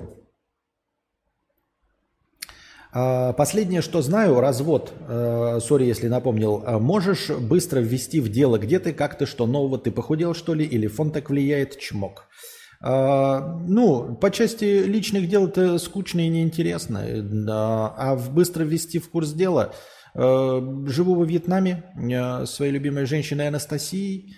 Вот, эм, пока не определились, ну, то есть, ну да, не определились, здесь ли мы будем до конца э, дней существовать, и вообще где будем существовать до конца дней. Э, как я уже говорил в начале сегодняшнего стрима, все э, зависит от денег. Было бы много денег, можно было бы где угодно. Ты похудел, что ли? Нет, не похудел. Это футболка, которая к лицу. И старые добрые линзы. Хотя, если ты давно тебя не было, то, скорее всего, ты и заканчивал, где я сидел с той же самой линзой. Э, наверное, просто перспективное искажение. Примерно как я реалистично выгляжу, ты можешь посмотреть на этом же канале. У меня там свежие влоги выложены из Вьетнама. Можешь посмотреть, как я на самом деле выгляжу. Там видно мое телосложение и э, все подбородки, потому что снимали с другой камеры и все остальное. Вот. Фон, не, ну фон-то навряд ли белая стена как-то влияет. Чмок. Спасибо. А, в целом, в остальном продолжаю свою деятельность стримерскую по мере своих сил. Э, радую вас э, разговорным жанром. Стараюсь делать это ежедневно. А, существуют определенные проблемы с интернетом, которые э, я пытаюсь решить. Э, вообще Вьетнам считается одной из э, лучших стран. Я не представляю, что в других странах творится с интернетом, если Вьетнам одна из лучших стран по интернету. Что там тогда вообще творится, я, блядь, не представляю. Но здесь возникла проблема. Э, четыре из пяти кабелей этих океанских повреждены. И я не знаю, с какой скоростью их ремонтируют и ремонтируют ли вообще, в связи с чем возникают проблемы с интернетом. И еще возникают проблемы у, в стриминге у Анастасии, потому что она стримит на отечественной площадке ВАЗД. И ВАЗД не очень хорошо открывается и из Вьетнама. И это не думаю, что это какие-то ограничения, просто ВАЗД заточен под отечественный стриминг, соответственно, у него все сервера на территории России и на российских зрителей и стримеров рассчитан. То есть, грубо говоря, он там не имеет дополнительных серверов, как какой-нибудь YouTube или Twitch. Вот. Я на Twitch пробовал, э, просто тестирующий запускал трансляции. Все прекрасно, потому что сервера Твича раскиданы по всему миру. И у меня тут ближайший в Гонконге, возможно, и в Ханое есть где-нибудь, а, в Сайгоне, где угодно. И поэтому с Твичом все нормально. С Ютубом более или менее. Да, то, то есть интернет плохой и, понятное дело, кабеля, но здесь есть свои сервера, которые имеют э, ближайшие там, в Гонконге, в Японии, которые э, сами уже ретранслируют на мировые площадки. А вот с ВАЗДом проблемы. Поэтому нужен сильный, хороший международный интернет. А вот с этим я не знаю, что там поделать.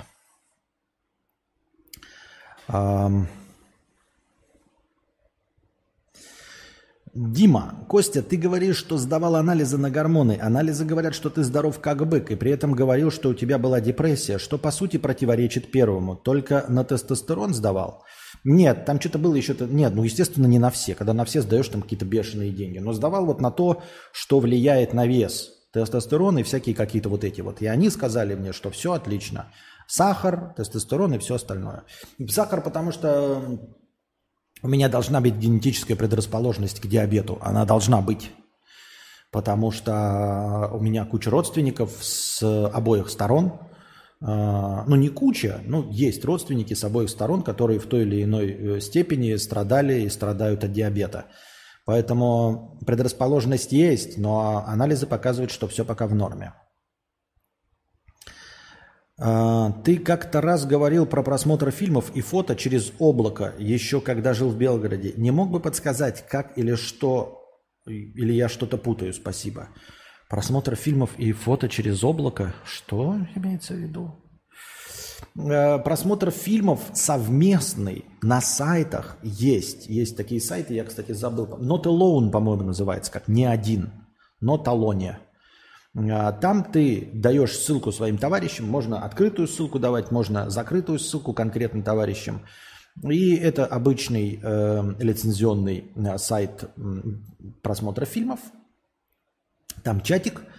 И просто один из вас является там, оператором-модератором. Он нажимает play, и вы все одновременно смотрите на этом сайте этот фильм. И в чатике переписываетесь. Вот такой совместный просмотр фильмов со своими друзьями может быть. А насчет э, какого-то другого просмотра в облаке фильмов я что-то не очень понимаю. И фото через облака я просто не понимаю, что имеется в виду. Если я съел борщ, а теперь пью чай с лимоном, то это норма? Это норма. Не пронесет, как с молоком и огурцами? Не пронесет. Во-первых, это все особенности организма, а про пронос молоко с аргу... Э, молока с огурцами – это миф. Лично меня ни молоко, ничего с огурцами не проносит. Это полная хуйня. Точности так же, как Я вам уже говорил, что, например, на меня не действуют энергетики так, как должны действовать. Если я буду пить энергетики в течение недели или двух, то я буду плохо спать. Просто буду ложиться и не сразу засыпать. А, никакой энергии мне это не добавляет, не позволит э, вот просто с единоразового э, выпивания не спать. Для того, чтобы энергетик начал работать, он может продлить мой световой день, если я, например, активничаю. То есть, например, моя активность длится 10 часов, и я устаю и после 10 часов бодрствования хочу спать. Но я могу выпить энергетик часу на восьмом. И после, э, если после этого я буду активно, например, гулять пешком или ходить по улице, то мне к окончанию, к 10 часам, э, будет меньше хотеться спать. Я э, дольше продержусь в, на пике своих возможностей. Вот. Но в целом, если я вот сейчас сижу, выпью энергетик и лягу спать, я усну сном младенца. Ничего не будет вообще абсолютно. В точности также огурцы с э, молоком. Но я молоко небольшой любитель. Меня скорее, блядь, от, просто от молока пронесет, чем от молока, молока с, с огурцами. Это все какая-то мифическая хуйня. Во-первых, так э, редко кто делает. А во-вторых, если вы случайно что-то съедите, это э, не универсальный способ. Иначе бы зачем нужны были слабительные? Вот у тебя запор какой-то, ну, блядь, Просто взял один, съел огурчик, выпил стакан молока и тебя пронесло. Нет, это так совершенно не работает. Все индивидуальные особенности организма. А это миф, который, в общем-то, даже и никем не подтвержден.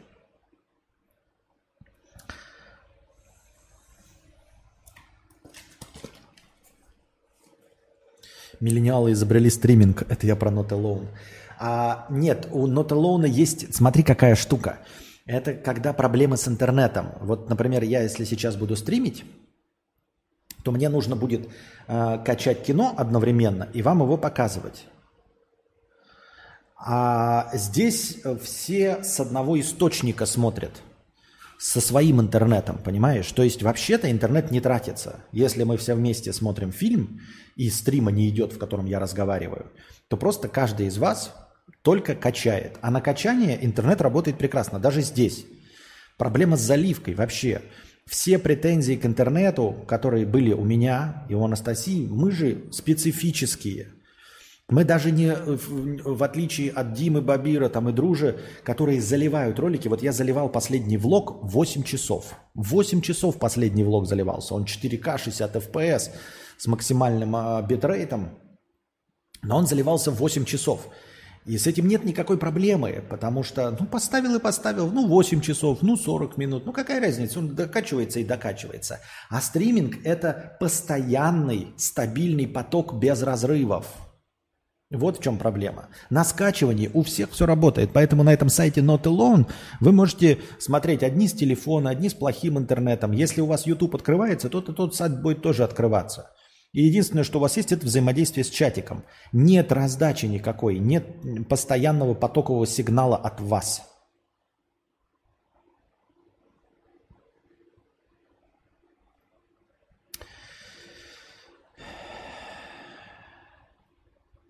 В Яндексе нашел мужика, а я от Red Bull стоит лучше, а, а, а то никогда не пил, а стоит дешевле, чем Виагра. Вот тоже какие-то мифы, блин. Конечно, он не добавляет энергии, он наоборот отбирает ресурсы, которые накоплены организмом, которые он отложил на экстренный случай. Поэтому кажется, будто энергетик сил придал. Но это личный опыт. Так.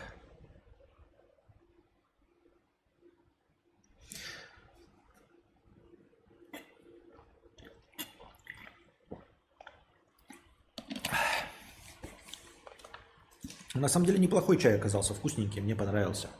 Я думал, будет гораздо хуже. Я думал, будет гораздо хуже.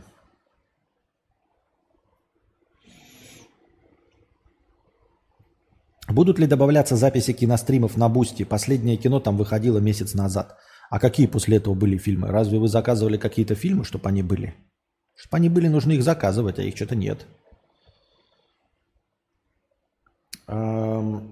Постол не будет, там слишком много всего не очень хорошего. Смотрели онлайне, хорошо, мы не одобряем ни в коем случае но э, запись его мы не будем постить. Бусти, как и Васт, очень плохую связь имеет. Бусти, понимаете, все, что э, российское и заточено, то есть не то, что российское, а местечковое, и заточено под э, местного пользователя, оно, в общем-то, плохо работает из внешнего интернета. Понимаете? Так всегда и везде было. Если это не международный сайт. Поэтому Бусти, как российская площадка, тоже очень плохо работает из внешнего интернета. Смотреть с нее можно. Заходишь, прекрасно все работает. Но загружать на нее что-то, это просто не очень. Крайне сложно. Поэтому, понимаете, загрузка на Бусти, она превращается в, просто в ебань кон- конченую. Я не, не знаю, что с этим можно сделать. Такие вот дела. Так. Энергетики раньше тоже не влияли, а потом по истечении времени как повлияли, что теперь не сплю даже понюхав. Понятно. Аноним 333 рубля. Простыня текста. Спасибо большое за простыню текста. Алкаль... Ал... Алкоголизм вахтовым методом. Костя, привет. В общем, работаю на вахте. Живем в общаге график норм. О, мы дошли до 100 зрителей. Ничего себе. А, живем в общаге график норм. Коллега старше меня лет на 15 предложил мне выпить с ним водочки. Он мне все время предлагает, а я то отказываюсь, то пью. Сейчас выпил пару рюмок и все, говорю, завтра работы много. Он начал возмущаться, сказал, что я сволочь, плохой человек и вообще не в шутку прям выкрикнул мне вдогонку еще. Еще когда он меня убалтывал, убалтывал продал, продолжить, то сказал, что я, мол, его соблазнил на то, чтобы с ним выпить. Так бы он давно уже лег спать, а так ему придется допивать лишние 100 грамм. Я в шутку сказал что-то вроде «соблазнил». Это ты как педофил, что ли, получается? Он какое-то время сидел в комнате, потом приходит и говорит «вообще-то за такое я тебе сейчас ебало разобью». Тут же чел, который живет со мной в комнате, начал поддакивать, что вот в нашем обществе и такие слова «педофил» – Вообще стыдно должно быть. Это ж косяк. Ну, смотри, да, вахтовым методом работаешь и современные шутеечки кидаешь. Не надо. Ну, блин, мы уже говорили с вами о том, что э, э, шутки про мамку, это можно в доте. Можно в доте, в чате, где тебя еще и никто и не найдет. Э, шутить такие же шутеечки нельзя в приличной встрече, да еще и Э, с людьми, которые не знают ничего про доту, не знают ничего про миметичность. Шутки про педофилию, про вот это вот все, политические шутки. Не надо, ребята, оставьте это при себе. Ну что это такое? Ну как вы взаимодействуете с миром? Как вы дожили-то до своего э, преклонного возраста? Что такой хуйней страдать? Ребят, никто так не говорит э, в, реальной жизни. В реальной жизни разговоры о погоде. Вот. Не вздумай в следующий раз, когда будешь с кем-то из них выпивать, там начать разговор о политике или о религии. Никогда политика и религия на пьяную голову, серьезно. Говорить там, вот рассказываем о чате GPT, там, на погоду жалуйтесь, на начальство, это будьте здравы. Но на начальство не о, а ну тут вот там. На Ивана Сергеевича можно пожаловаться. Это все можно. Ну а так просто учись эм, взаимодействовать с людьми, учись определять, кому что можно говорить, а кому что говорить нельзя. И с кем как нужно общаться. Тут даже дело не в шутеечках, а просто есть тут, например, манера общения. Эм, я в реальной жизни не говорю как в стриме. Мне кажется, что я в стриме говорю довольно складно. В принципе, как неплохой ведущий, э, длинными предложениями, с метафорами. Могут быть метафоры и не только про жопы. Эм, и про прочий секс. Но я никогда так не говорю при реальном общении. Может быть, я бы так поговорил с людьми, которые абсолютно готовы к тому, как я говорю. То есть какие-нибудь мои зрители, знающие, как я разговариваю. Ну, я, в принципе, не любитель разговаривать э, в реальном мире. То есть Петр Бикетов не любит разговаривать. Но, тем не менее, несмотря на то, что я могу разговаривать как в стриме, я никогда вживую так не разговариваю. Потому что это будет выглядеть больно. Немногие поймут не то чтобы оскорбятся, но не вполне уловят, почему я говорю как э, по писанному. Чтобы что, зачем и почему, и что движет такими людьми. Ну ладно, допустим, я не настолько мастак говорить, и моя речь живая, и вполне себе нормальная, и, может быть, вы с кем-то разговариваете. Но, как минимум, такие пространные ответы на простые вопросы я никогда давать ни в жизни не буду, как в стриме. Даже если меня просят советы, я не буду объяснять, ссылаться, припоминать Википедию, в каком фильме я это видел, в какой литературе читал. Ничего подобного не будет. Я буду давать короткий емкий лаконичный ответ без объяснений. Так. Константин сам себе хилфигера взял или Букашка присоветовал примодниться? А, все мои имиджевые изменения – это инициатива Анастасии, естественно, Евстасии теперь называется. А, я, у меня нет вкуса, я ничего в этом не понимаю. Для меня просто ну, черные футболки и черные футболки.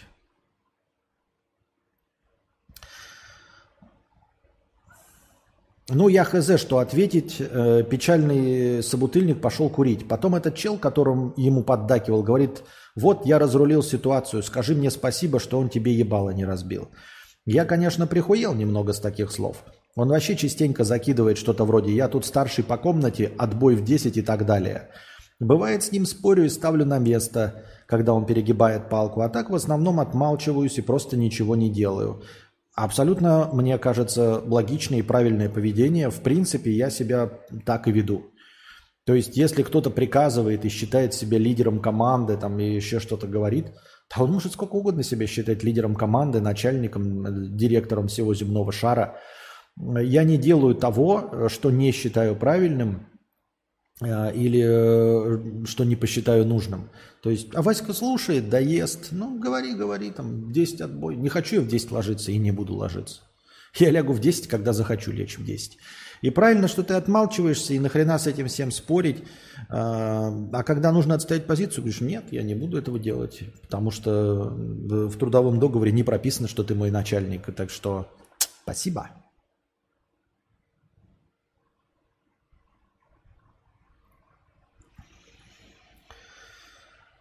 Просто ничего не делаю. Понимаю, что он в принципе не такой уж серьезный противник, но в случае ссоры мой собутыльник, которого я назвал педофилом, его поддержит.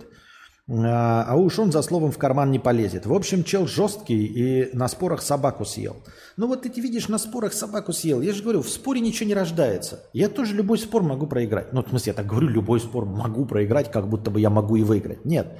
Я в среднем любой спор проигрываю. Я его не буду вести.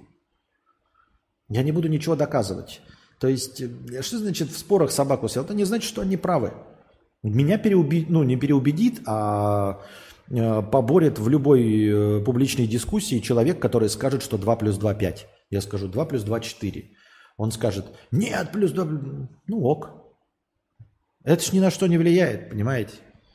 Ну, он скажет, что 2 плюс 2 5. Я скажу, хорошо. Мне все равно, я свою жизнь буду выстраивать, исходя из того, что 2 плюс 2 – 4. А ты что угодно делай. Люди вокруг тебя пускай что угодно делают. Ну, победил спорить, делов-то. Окей, 2 плюс 2 – 5.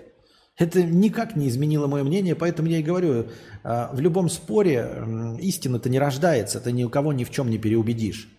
Пускай сколько угодно собак съел на своих спорах. Я все равно останусь 2 плюс 2 – 4. Он может э, потратить кучу времени на орать на меня, я могу потратить время на его переубеждение, могу потратить свое настроение и энергию на эту беседу, но все равно останусь 2 плюс 2 – 4. А могу спокойно сказать, хорошо, согласен, 2 плюс 2 – 5. А на самом деле останусь при своем мнении.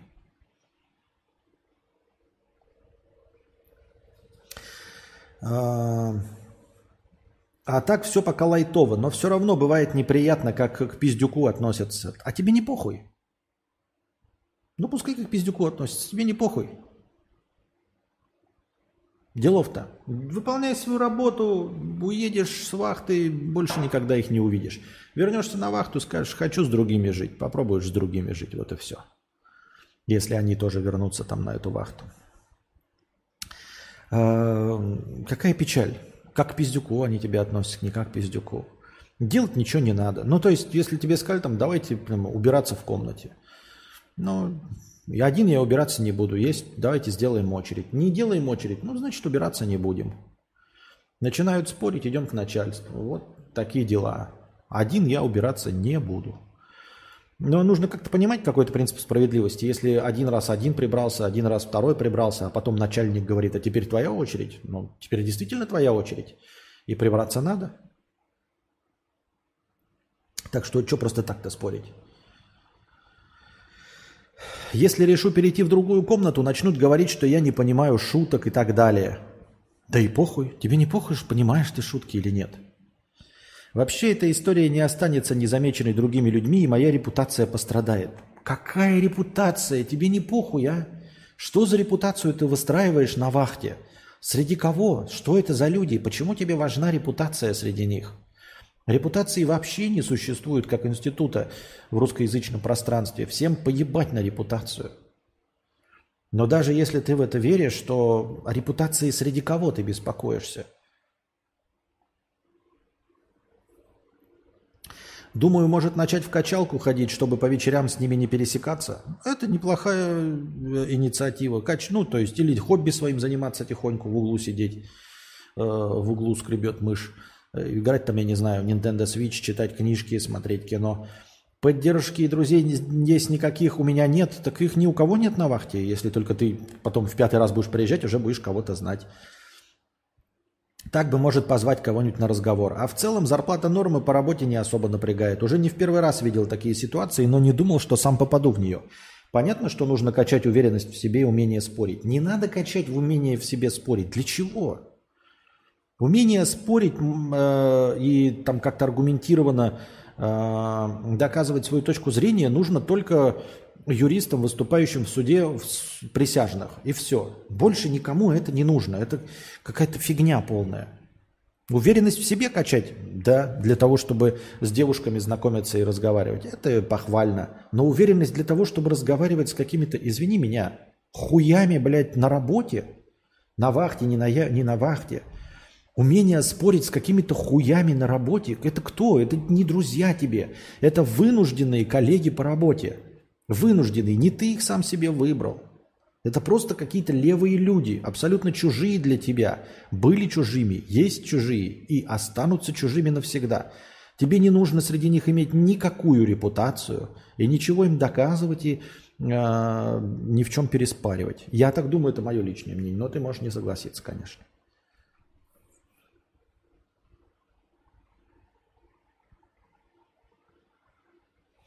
Старый, но еще молодой зритель. Простыня 333 рубля стоит, верно? Вообще вот, от 300 рублей. 300. Подскажешь? Э, спасибо большое за 333 рубля. Уже год не работаю. Фрилансер-дизайнер. Заебало. Живу на накопление. Денег еще на полгода осталось. Ничего это время не делал. Чилил, короче. Не бухал, ничего такого. Просто до, дома игры, фильмы, сериалы. Хочу что-то свое. Не хочу больше ебаться с клиентами. Устал. Ну, слушай, я не знаю, сколько ты уже просидел, но у тебя полгода осталось денег. Я бы на твоем месте, конечно, а, начал работать на портфолио. То есть вот то, чем ты занимаешься, то, чем ты любишь, но делай сейчас а, красиво для себя. Ну, то есть по работе ты вынужден делать то, что от тебя требуется. А прямо сейчас делай, что тебе нравится, и, и складывай себе в портфолио. Вот, если ты там, например, геймдизайнер, ну напиши свою игру, которую тебе бы хотелось. Какую-нибудь, сам себе, пока у тебя остались деньги. То есть ты не работаешь, но при этом, как в предыдущем донате, работаешь на свою репутацию. Что ты делаешь что-то сам, э, и что ты любишь эту профессию. Если ты рисуешь там какие-то баннеры, ну, сделай свой сайт рекламный баннеров, блядь, и такой, вот хочу рекламный баннер той фирмы, которая тебе никогда не заказывала и никогда не закажет. Хочу рекламный баннер, блядь, сделать э, пистолетов ГЛОК. И сделай рекламный баннер пистолетов ГЛОК. Сделай рекламный баннер э, Пепси. Сделай рекламный баннер там вакуумных увеличителей члена. То есть делай бесплатно то, что тебе нравится, вот э, о чем бы ты мечтал, чтобы тебе заказали. И чтобы осталось у тебя э, в портфолио и тренировка, ну и, в общем, и удовольствие. Если ты художник, да, и рисуешь портреты на заказ, то пока у тебя осталось полгода денег, и э, ну, тебе все равно будет прощаться, возвращаться на работу, делай что-то свое. Рисуй портреты известных личностей, э, рекламируйся таким образом, выставляй их там в публичных пространствах. Вот я нарисовал там Джонни Деппа, Анджелину Джоли и прочих э, Джавахарлалов Неру. Я так думаю. Сейчас в качестве хобби пилю видосы на YouTube, но на очень узкую аудиторию. А, против хобби я ничего не имею, просто надо, чтобы ты не забывал свою профессию. Знаешь? Хз, мне так прикольно этим ютубчиком заниматься, творчество со всех щелей. Ну, правда, кайфую прям пипец. Но я хз, короче, заработать на это э, не уверен, удастся ли. И, короче, потихоньку мысли лезут типа, а если ничего не изменится, мне опять возвращаться к старой работе и опять все по новой? Да, но в той работе, которой ты занимался, она же тебе нравилась. То есть ты перегорел, потому что явно занимался не то, чем тебе нравится. В точности также со стримингом и с ютубингом. Проблема всегда в отсутствии денег. И в том, что аудитория хочет от тебя чего-то другого. Вот я делал обзоры на линзы, они никому не нужны. Ну и влоги мои тоже абсолютно никому не нужны. Но делать, вот если бы у меня было бесконечное количество денег, я уже говорил, что я будь у меня бесконечное количество денег, я бы снимал какие-нибудь документалки. Долго, по году, два снимал какую-нибудь документалку. Вот. Если бы меня не придавливало время и не надо было каждый день стримить, что-то делать для того, чтобы продвигать свой канал, хотя влоги мои не идут, но ладно. Я бы снимал какую-то документалку с тем содержанием, которое интересно мне. Пусть душным, нудным, нишевым. Но делал бы в рамках того, что я умею, именно то, что нравится – Можешь ли какие-то мысли озвучить по поводу этого всего? Я даже не знаю, как и на какой вопрос задать. Да я уже по мере чтения уже тебе все накидал, все, что думал по этому поводу. А, и что я хочу услышать, но заранее чмок. Надеюсь, я ответил на твой вопрос. А, заниматься в рамках профессии тем, что нравится. Вспомнить, за что ты полюбил и почему ты выбрал именно свою вот эту фрилансерскую деятельность именно в этом направлении. То есть тебе явно там что-то нравится. И вот делать надо это, пока от тебя не требуется зарабатывание денег и ублажение э, хотелок клиентов.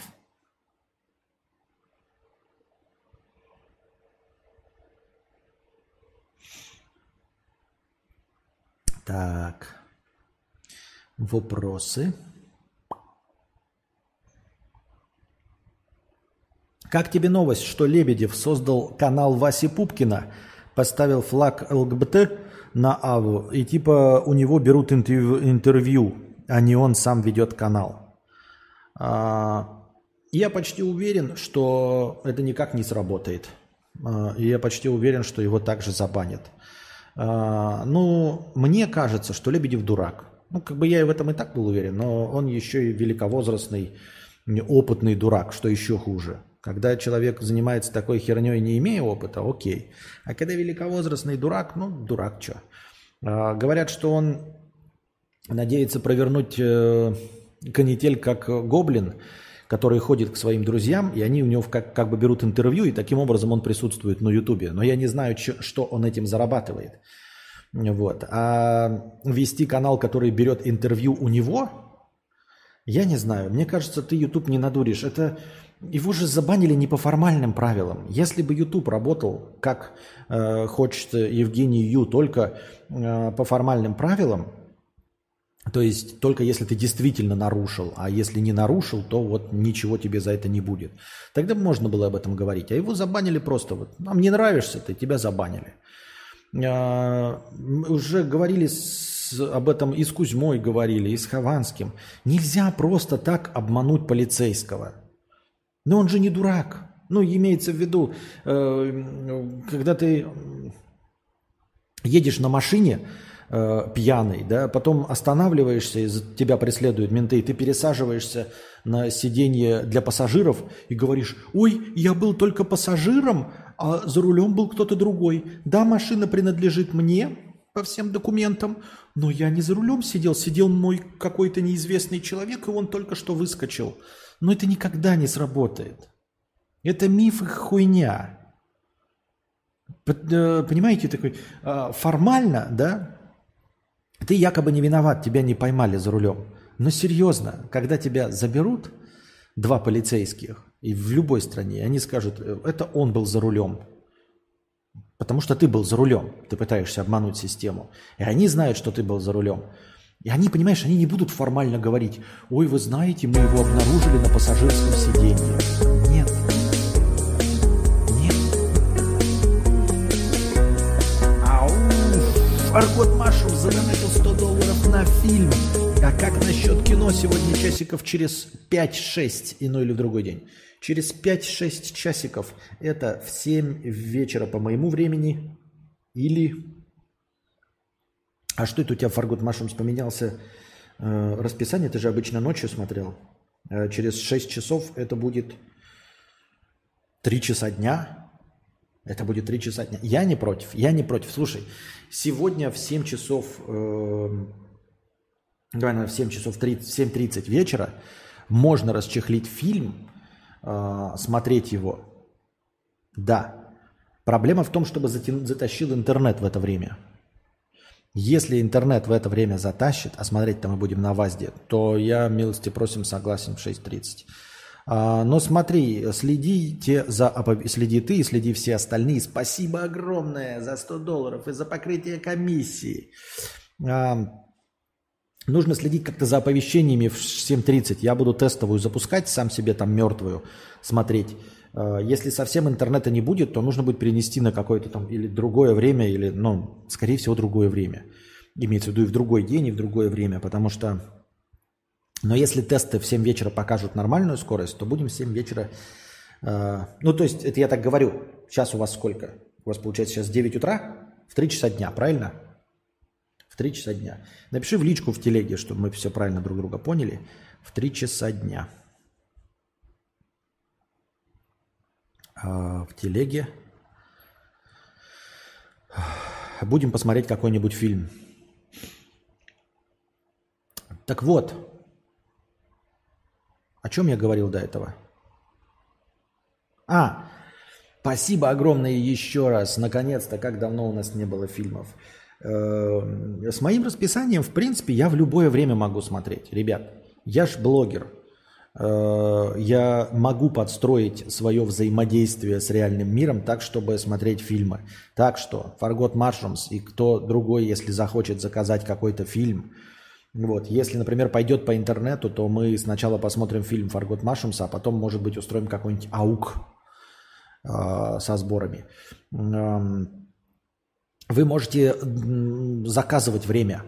Я, в принципе, могу в любое время, то есть просто подвинуть все остальные свои занятия, которые, за исключением визарана, они все легко двигаются. Все-таки я блогер. И ради э, вашего удобства за донаты я готов э, потеснить что угодно. Так вот, насчет Васи Пупкина. А, И полицейские скажут, что он сидел на этом, несмотря на то, что ты сидел на пассажирском кресле, они скажут, что он, ты сидел за рулем. И будут правы. Ну, потому что, ну, кого ты решил наебать? Ну, блядь, серьезно. Вы серьезно думаете, что м, ваша мама в детстве, ну, это надо быть конченным дураком, чтобы во взрослом, ладно, в детстве. Но потом, когда вы выросли, если вы до сих пор верите, что вы, э, когда вы были в восьмом классе, убеждали свою мамку, что от ваших рук пахнет сигаретами, потому что вас друг попросил подержать, или что вы стояли рядом и вам в лицо надышали, если вы думаете, что ваша мама этому поверила, если вы верите в то, что она поверила после 20 лет, вы дурак, вы Лебедев. Вы серьезно Лебедев, если вы в это верите. Понимаете? YouTube банит не по формальным признакам, Twitch банит не по формальным признакам. Вы их не наебете. Единственная причина, по которой э, YouTube может не забанить или Twitch может не забанить, это пока он не заметил тебя. То есть, если канал Лебедева до сих пор существует, это не потому, что они такие, ой, ну, наверное, это не канал Лебедева, наверное, там кто-то действительно берет у него все время интервью. Мы же такие американцы, ну тупые, ну тупые. Как вот Задорнов говорил, мы вот такие вот тупые, ну просто вот тупые, тупые просто. Он, канал Лебедева, ой, канал какого-то человека, который посвящает свой канал только интервью с Лебедевым. Мы такие тупые, просто вот такие тупые. Но суть в том, что в Ютубе и в Гугле работают не только тупые американцы, но еще и отечественные, э, русскоязычные, в том числе русские работники, которые, по ожиданиям Лебедева, не такие тупые, как тупые американцы, и как думает об этом Задорнов. Единственная причина, по которой все еще... А, надо, блин, из счетчика-то убрать это. Ой-ой-ой-ой-ой. Ой-ой-ой-ой-ой-ой. Вот. А, единственная причина, по которой его еще не забанили, это просто не заметили, технически не заметили. И все. Как только технически заметят, то сразу все заканчивается. И на, на Твиче ты там, знаешь, тебя за, забанили, и ты сидишь такой, э, и тебя дальше не банят. Это не потому, что э, они не угадали в тебе лицо, они просто не знают о существовании твоего канала. И не знают о существовании э, канала Васи Пупкина. Вот и все. Вот и все. Что останется после меня? Так что я думаю, что его все равно забанят. А если не банят, то потому что он ничего себя не представляет. Я так думаю. Могу ошибаться. На самом деле я не люблю Лебедева. Он хуй и пидор. Но э,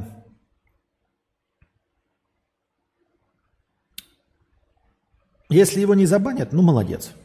Я имею в виду, что я не поддерживаю ни его точку зрения, ни его риторику. Он всегда, мол, мудила и долбоебом. Вы это знаете. Я всегда знал, что он мудила и долбоеб до всех угодно событий.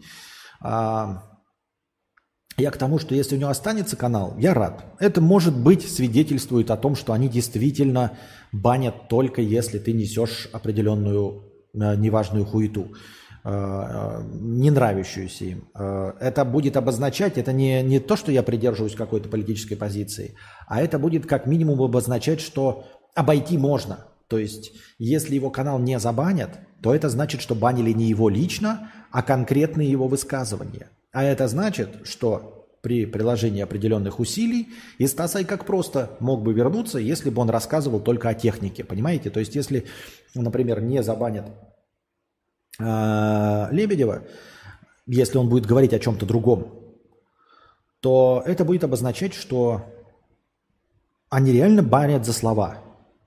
И если ты не продвигаешь свою неугодную им, по их мнению, деструктивную точку зрения – то, значит, ты выполняешь правила и, в общем-то, живи сколько тебе душе угодно.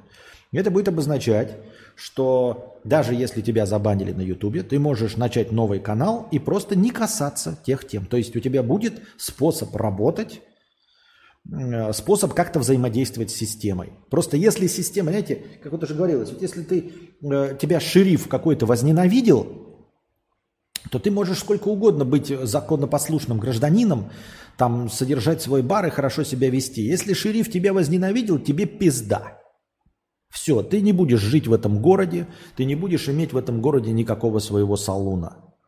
Но если тебя осуждали только за вот конкретное да, твое поведение, пусть и несправедливо, пусть это плохое, ну то есть тебя осуждали за то, что ты выращивал цветы. Не тебя за то, что твое ебало не нравится, а за то, что ты делал хорошее, выращивал цветы. Это значит, что с системой можно взаимодействовать, просто не выращивай цветы. И все, понимаете? Это может быть позитивно. Ну, посмотрим, что там на самом деле. Лебедев еще тот помоечник, но справедливости ради, а что он теряет от попыток? Тем более даже не он их делает, а его менеджер. Аккаунты регаются наверняка не на его аккаунты. А, ну, от попыток вообще не теряет. Какая разница, на его аккаунты, не аккаунты. Аккаунтов можно сколько угодно в гугле э, хуячить, блядь, будь, будьте здрасте, только в путь. Вот только, да. Но в целом сколько угодно, это не обязательно даже менеджер, можно самому их плодить сколько угодно. Действительно, попытка не пытка. Просто, понимаете, он же, если бы просто хотел там свой канал вести там с э, каким-то, как это, архивом, то его никто бы не, не, не, не банил. А тут он же хочет популярности. А как только канал будет становиться популярнее, то, соответственно, сразу на него обращает YouTube внимание. И если в YouTube не угодно ебало, Лебедева вот это, то и он будет получать по сапатке. Я так думаю, мне так кажется. Блять, что с моим счетчиком, блядь? Хуя ли он не идет ни туда, ни сюда, блядь? Как наменяешь, блядь, как досуешь. А по западке.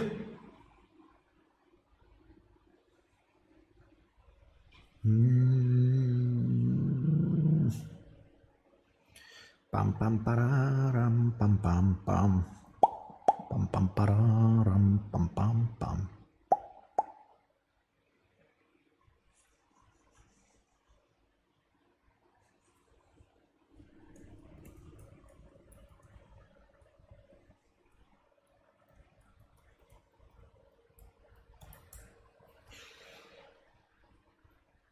Так.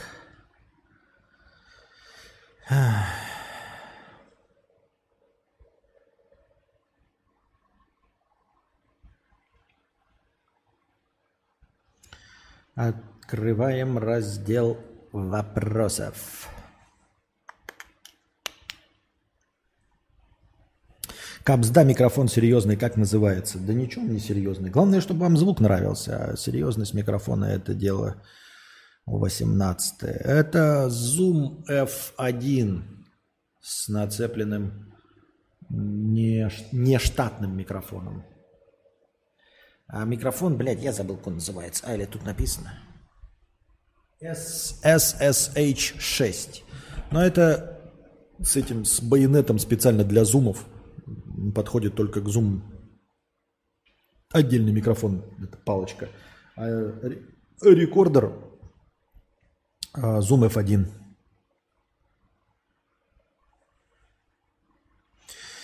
При всем уважении, Константин, возможно ли ваша защита женщины или себя, например, от городского быдла? Допустим, такую ситуацию. О, я надеюсь, в такую ситуацию никогда не попасть. Я не знаю, как я себя поведу.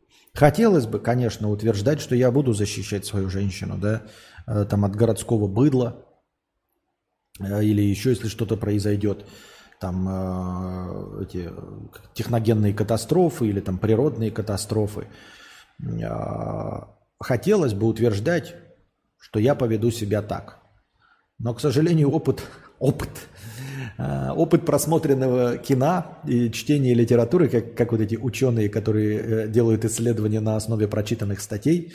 Так вот, Опыт э, просмотренного кино и чтения литературы подсказывает, что человек в экстренной ситуации ведет себя совершенно неожиданно, в том числе, возможно, и в первую очередь для самого себя.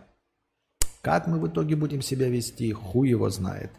Э, лучше, конечно, я желаю всем нам никогда не узнать о том, как мы себя бы повели в экстренной ситуации. То есть я желаю никому из вас не узнать, что такое экстренная ситуация и как вы себя в ней поведете.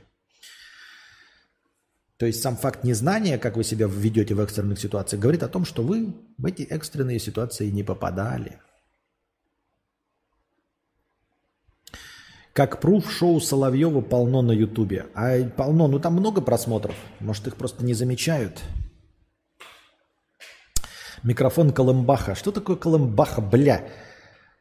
Че, мем какой-то чешешь? Ну, Колымбаха это просто э, одно из э, тюркских сленговых наименований члена.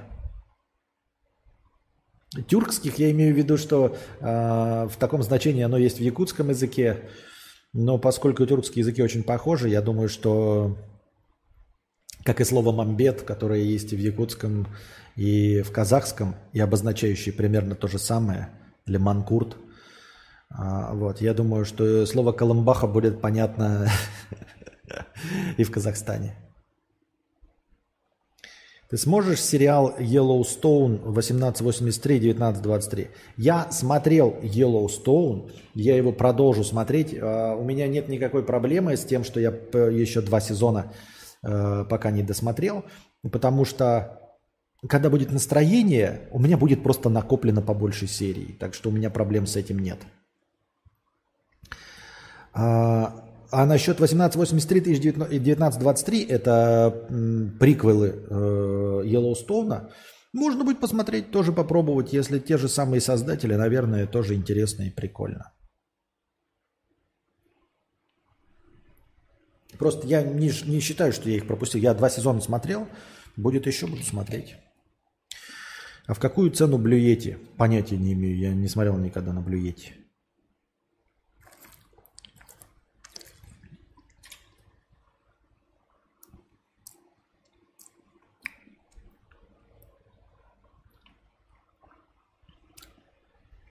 «1923» очень даже хорош. Да и «Йеллоустон» хорош. Я полагаю, что они примерно про одну и ту же семейку, просто в разные года. Разные поколения одной и той же семьи. Ну, логичнее, да. Вообще, вот эти приквелы, они очень логичные, потому что Yellowstone, он происходит, э, действие его в современном мире, но по правилам конкретно Дикого Запада. И слабо верится, что в современной Америке можно реализовывать такое количество безнаказанных убийств, э, хоть и оправданных поведением ковбоев. Тем не менее, иногда такой смотришь, ну, блядь, сказочно, сказочно. С таким количеством трупов в маленьком городке, да, хоть бы и под властью одной семьи, все равно на это бы обратили внимание какой-нибудь ФБР, на такую преступную группировку, и обязательно приехала бы им Колымбаху засунуть. Так что а вот как раз-таки в реалиях 1923 или 1883 те же самые события смотрятся гораздо более реалистично, я так думаю. Еще Мэтт обратно машнил микро данной марки. Э, в обратку подаренный ему ВЛГ. Чё? Какой данной марки? Какой микрофон он машнил? Обратно машнил. Ну, понимаете, они бывают разные. То есть на самом-то деле тут основная часть это рекордер. Вот это э, аудиоинтерфейс, то есть выступает в, в роли аудиоинтерфейса. Э, хорошая начинка, японцы. Ну, понятное дело, что делается не в Японии, а в Китае, но как бы разработка вся в Японии идет. Это японская фирма. Она же выпускает огромное количество всяких педалек для гитары и прочего звукового оборудования. Она на этом специализируется. На микрофонах и звуковом оборудовании. Это вот полевой рекордер, полевой диктофон. К нему подключаются разные микрофоны. Сейчас я использую пушечку. Можно использовать и не пушечку. А, вот.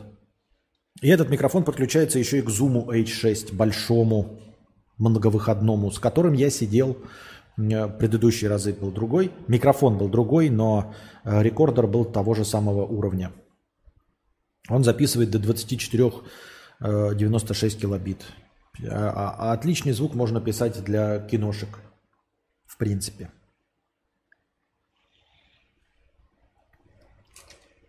Хороший микро, у нас 12 тысяч сейчас прям смотрю. Но его же надо подключить к чему-то. Сам микрофон сколько стоит. Еще его надо подключить к чему-то. А он подойдет только к, к оборудованию фирмы Zoom. Zoom H1, ой, начиная с H 4, по-моему. H4, H5, H6, H6N и вот к этому полевому. Еще и на паучке стоит. Качается как. Чтобы не передавалась вибрация стола. Так поговаривают, что там киллерством занимаются копы и ФБР. Но кто же верит в теории заговора? Ну, может, кто-то и занимается, конечно. Большая страна, сотни миллионов людей – Наверняка были прецеденты, когда и э, спецагенты занимались. Кино так посмотришь, у них постоянно какие-то заговоры, политики, снайперы, там с Марком Волбергом, который прекрасный фильм про снайпера. Еще прикольный, боевик.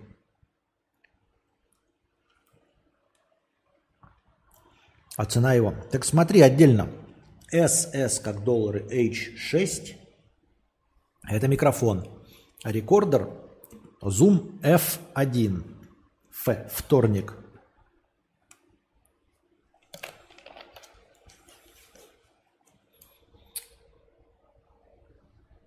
Так. Фух.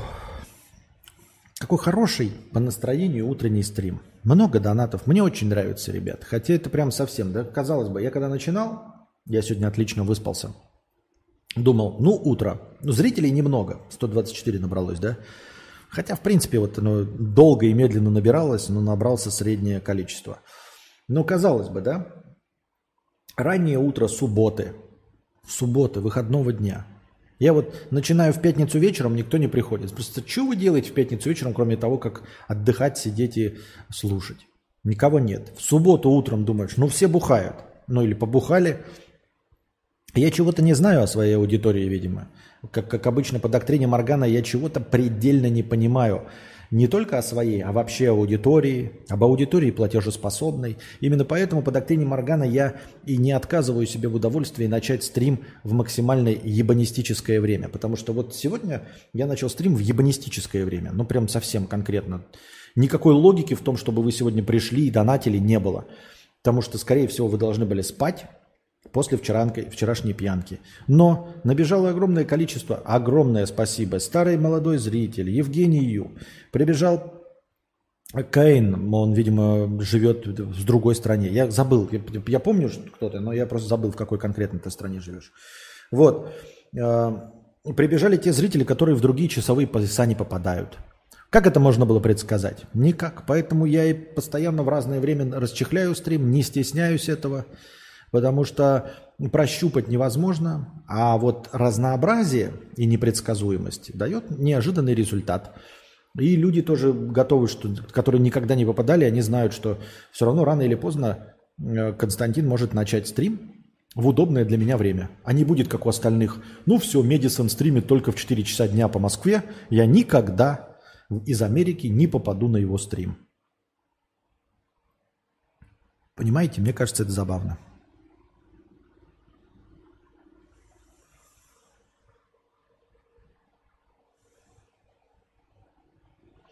Держимся. Я работаю в субботу и в пятницу не бухал. Вот. Надеюсь, нам, вам понравился сегодняшний содержательный стрим. Были длинные перерывы, но все равно два часа, мне кажется, мы с вами наговорили. Плюс еще, да, ни одного потерянного кадра. А, подождите, пиздеж. Какой там не потерянный кадр? Отваливалось же регулярно. Э, два раза отвалилось. Но, тем не менее, в целом-то стрим вполне себе нормально шел. То есть вот э, неудобное время, но утро, вот пока интернет тащит. Посмотрим, как он будет вести себя в 3 часа дня по московскому, в 19 часов по моему времени. Надеюсь, вам понравился, дорогой, дорогие друзья, стрим. Спасибо большое всем, кто донатил, всем, кто пришел, всем, кто задавал вопросы. Надеюсь, я повысил вам хорошее настроение. Повысил хорошее настроение. Повысил настроение в субботу утром. Зарядил вас на первый выходной – Приходите примерно к трем часам дня. Ну, не приходите, а пока смотрите в телегу, я там буду сам себе тестировать. Если что, возможно, в 3 часа дня начнем э, с просмотра кино и продолжим с каким-нибудь еще контентом, если нам позволит интернет. А пока держитесь, отдыхайте. Хорошего настроения, пока.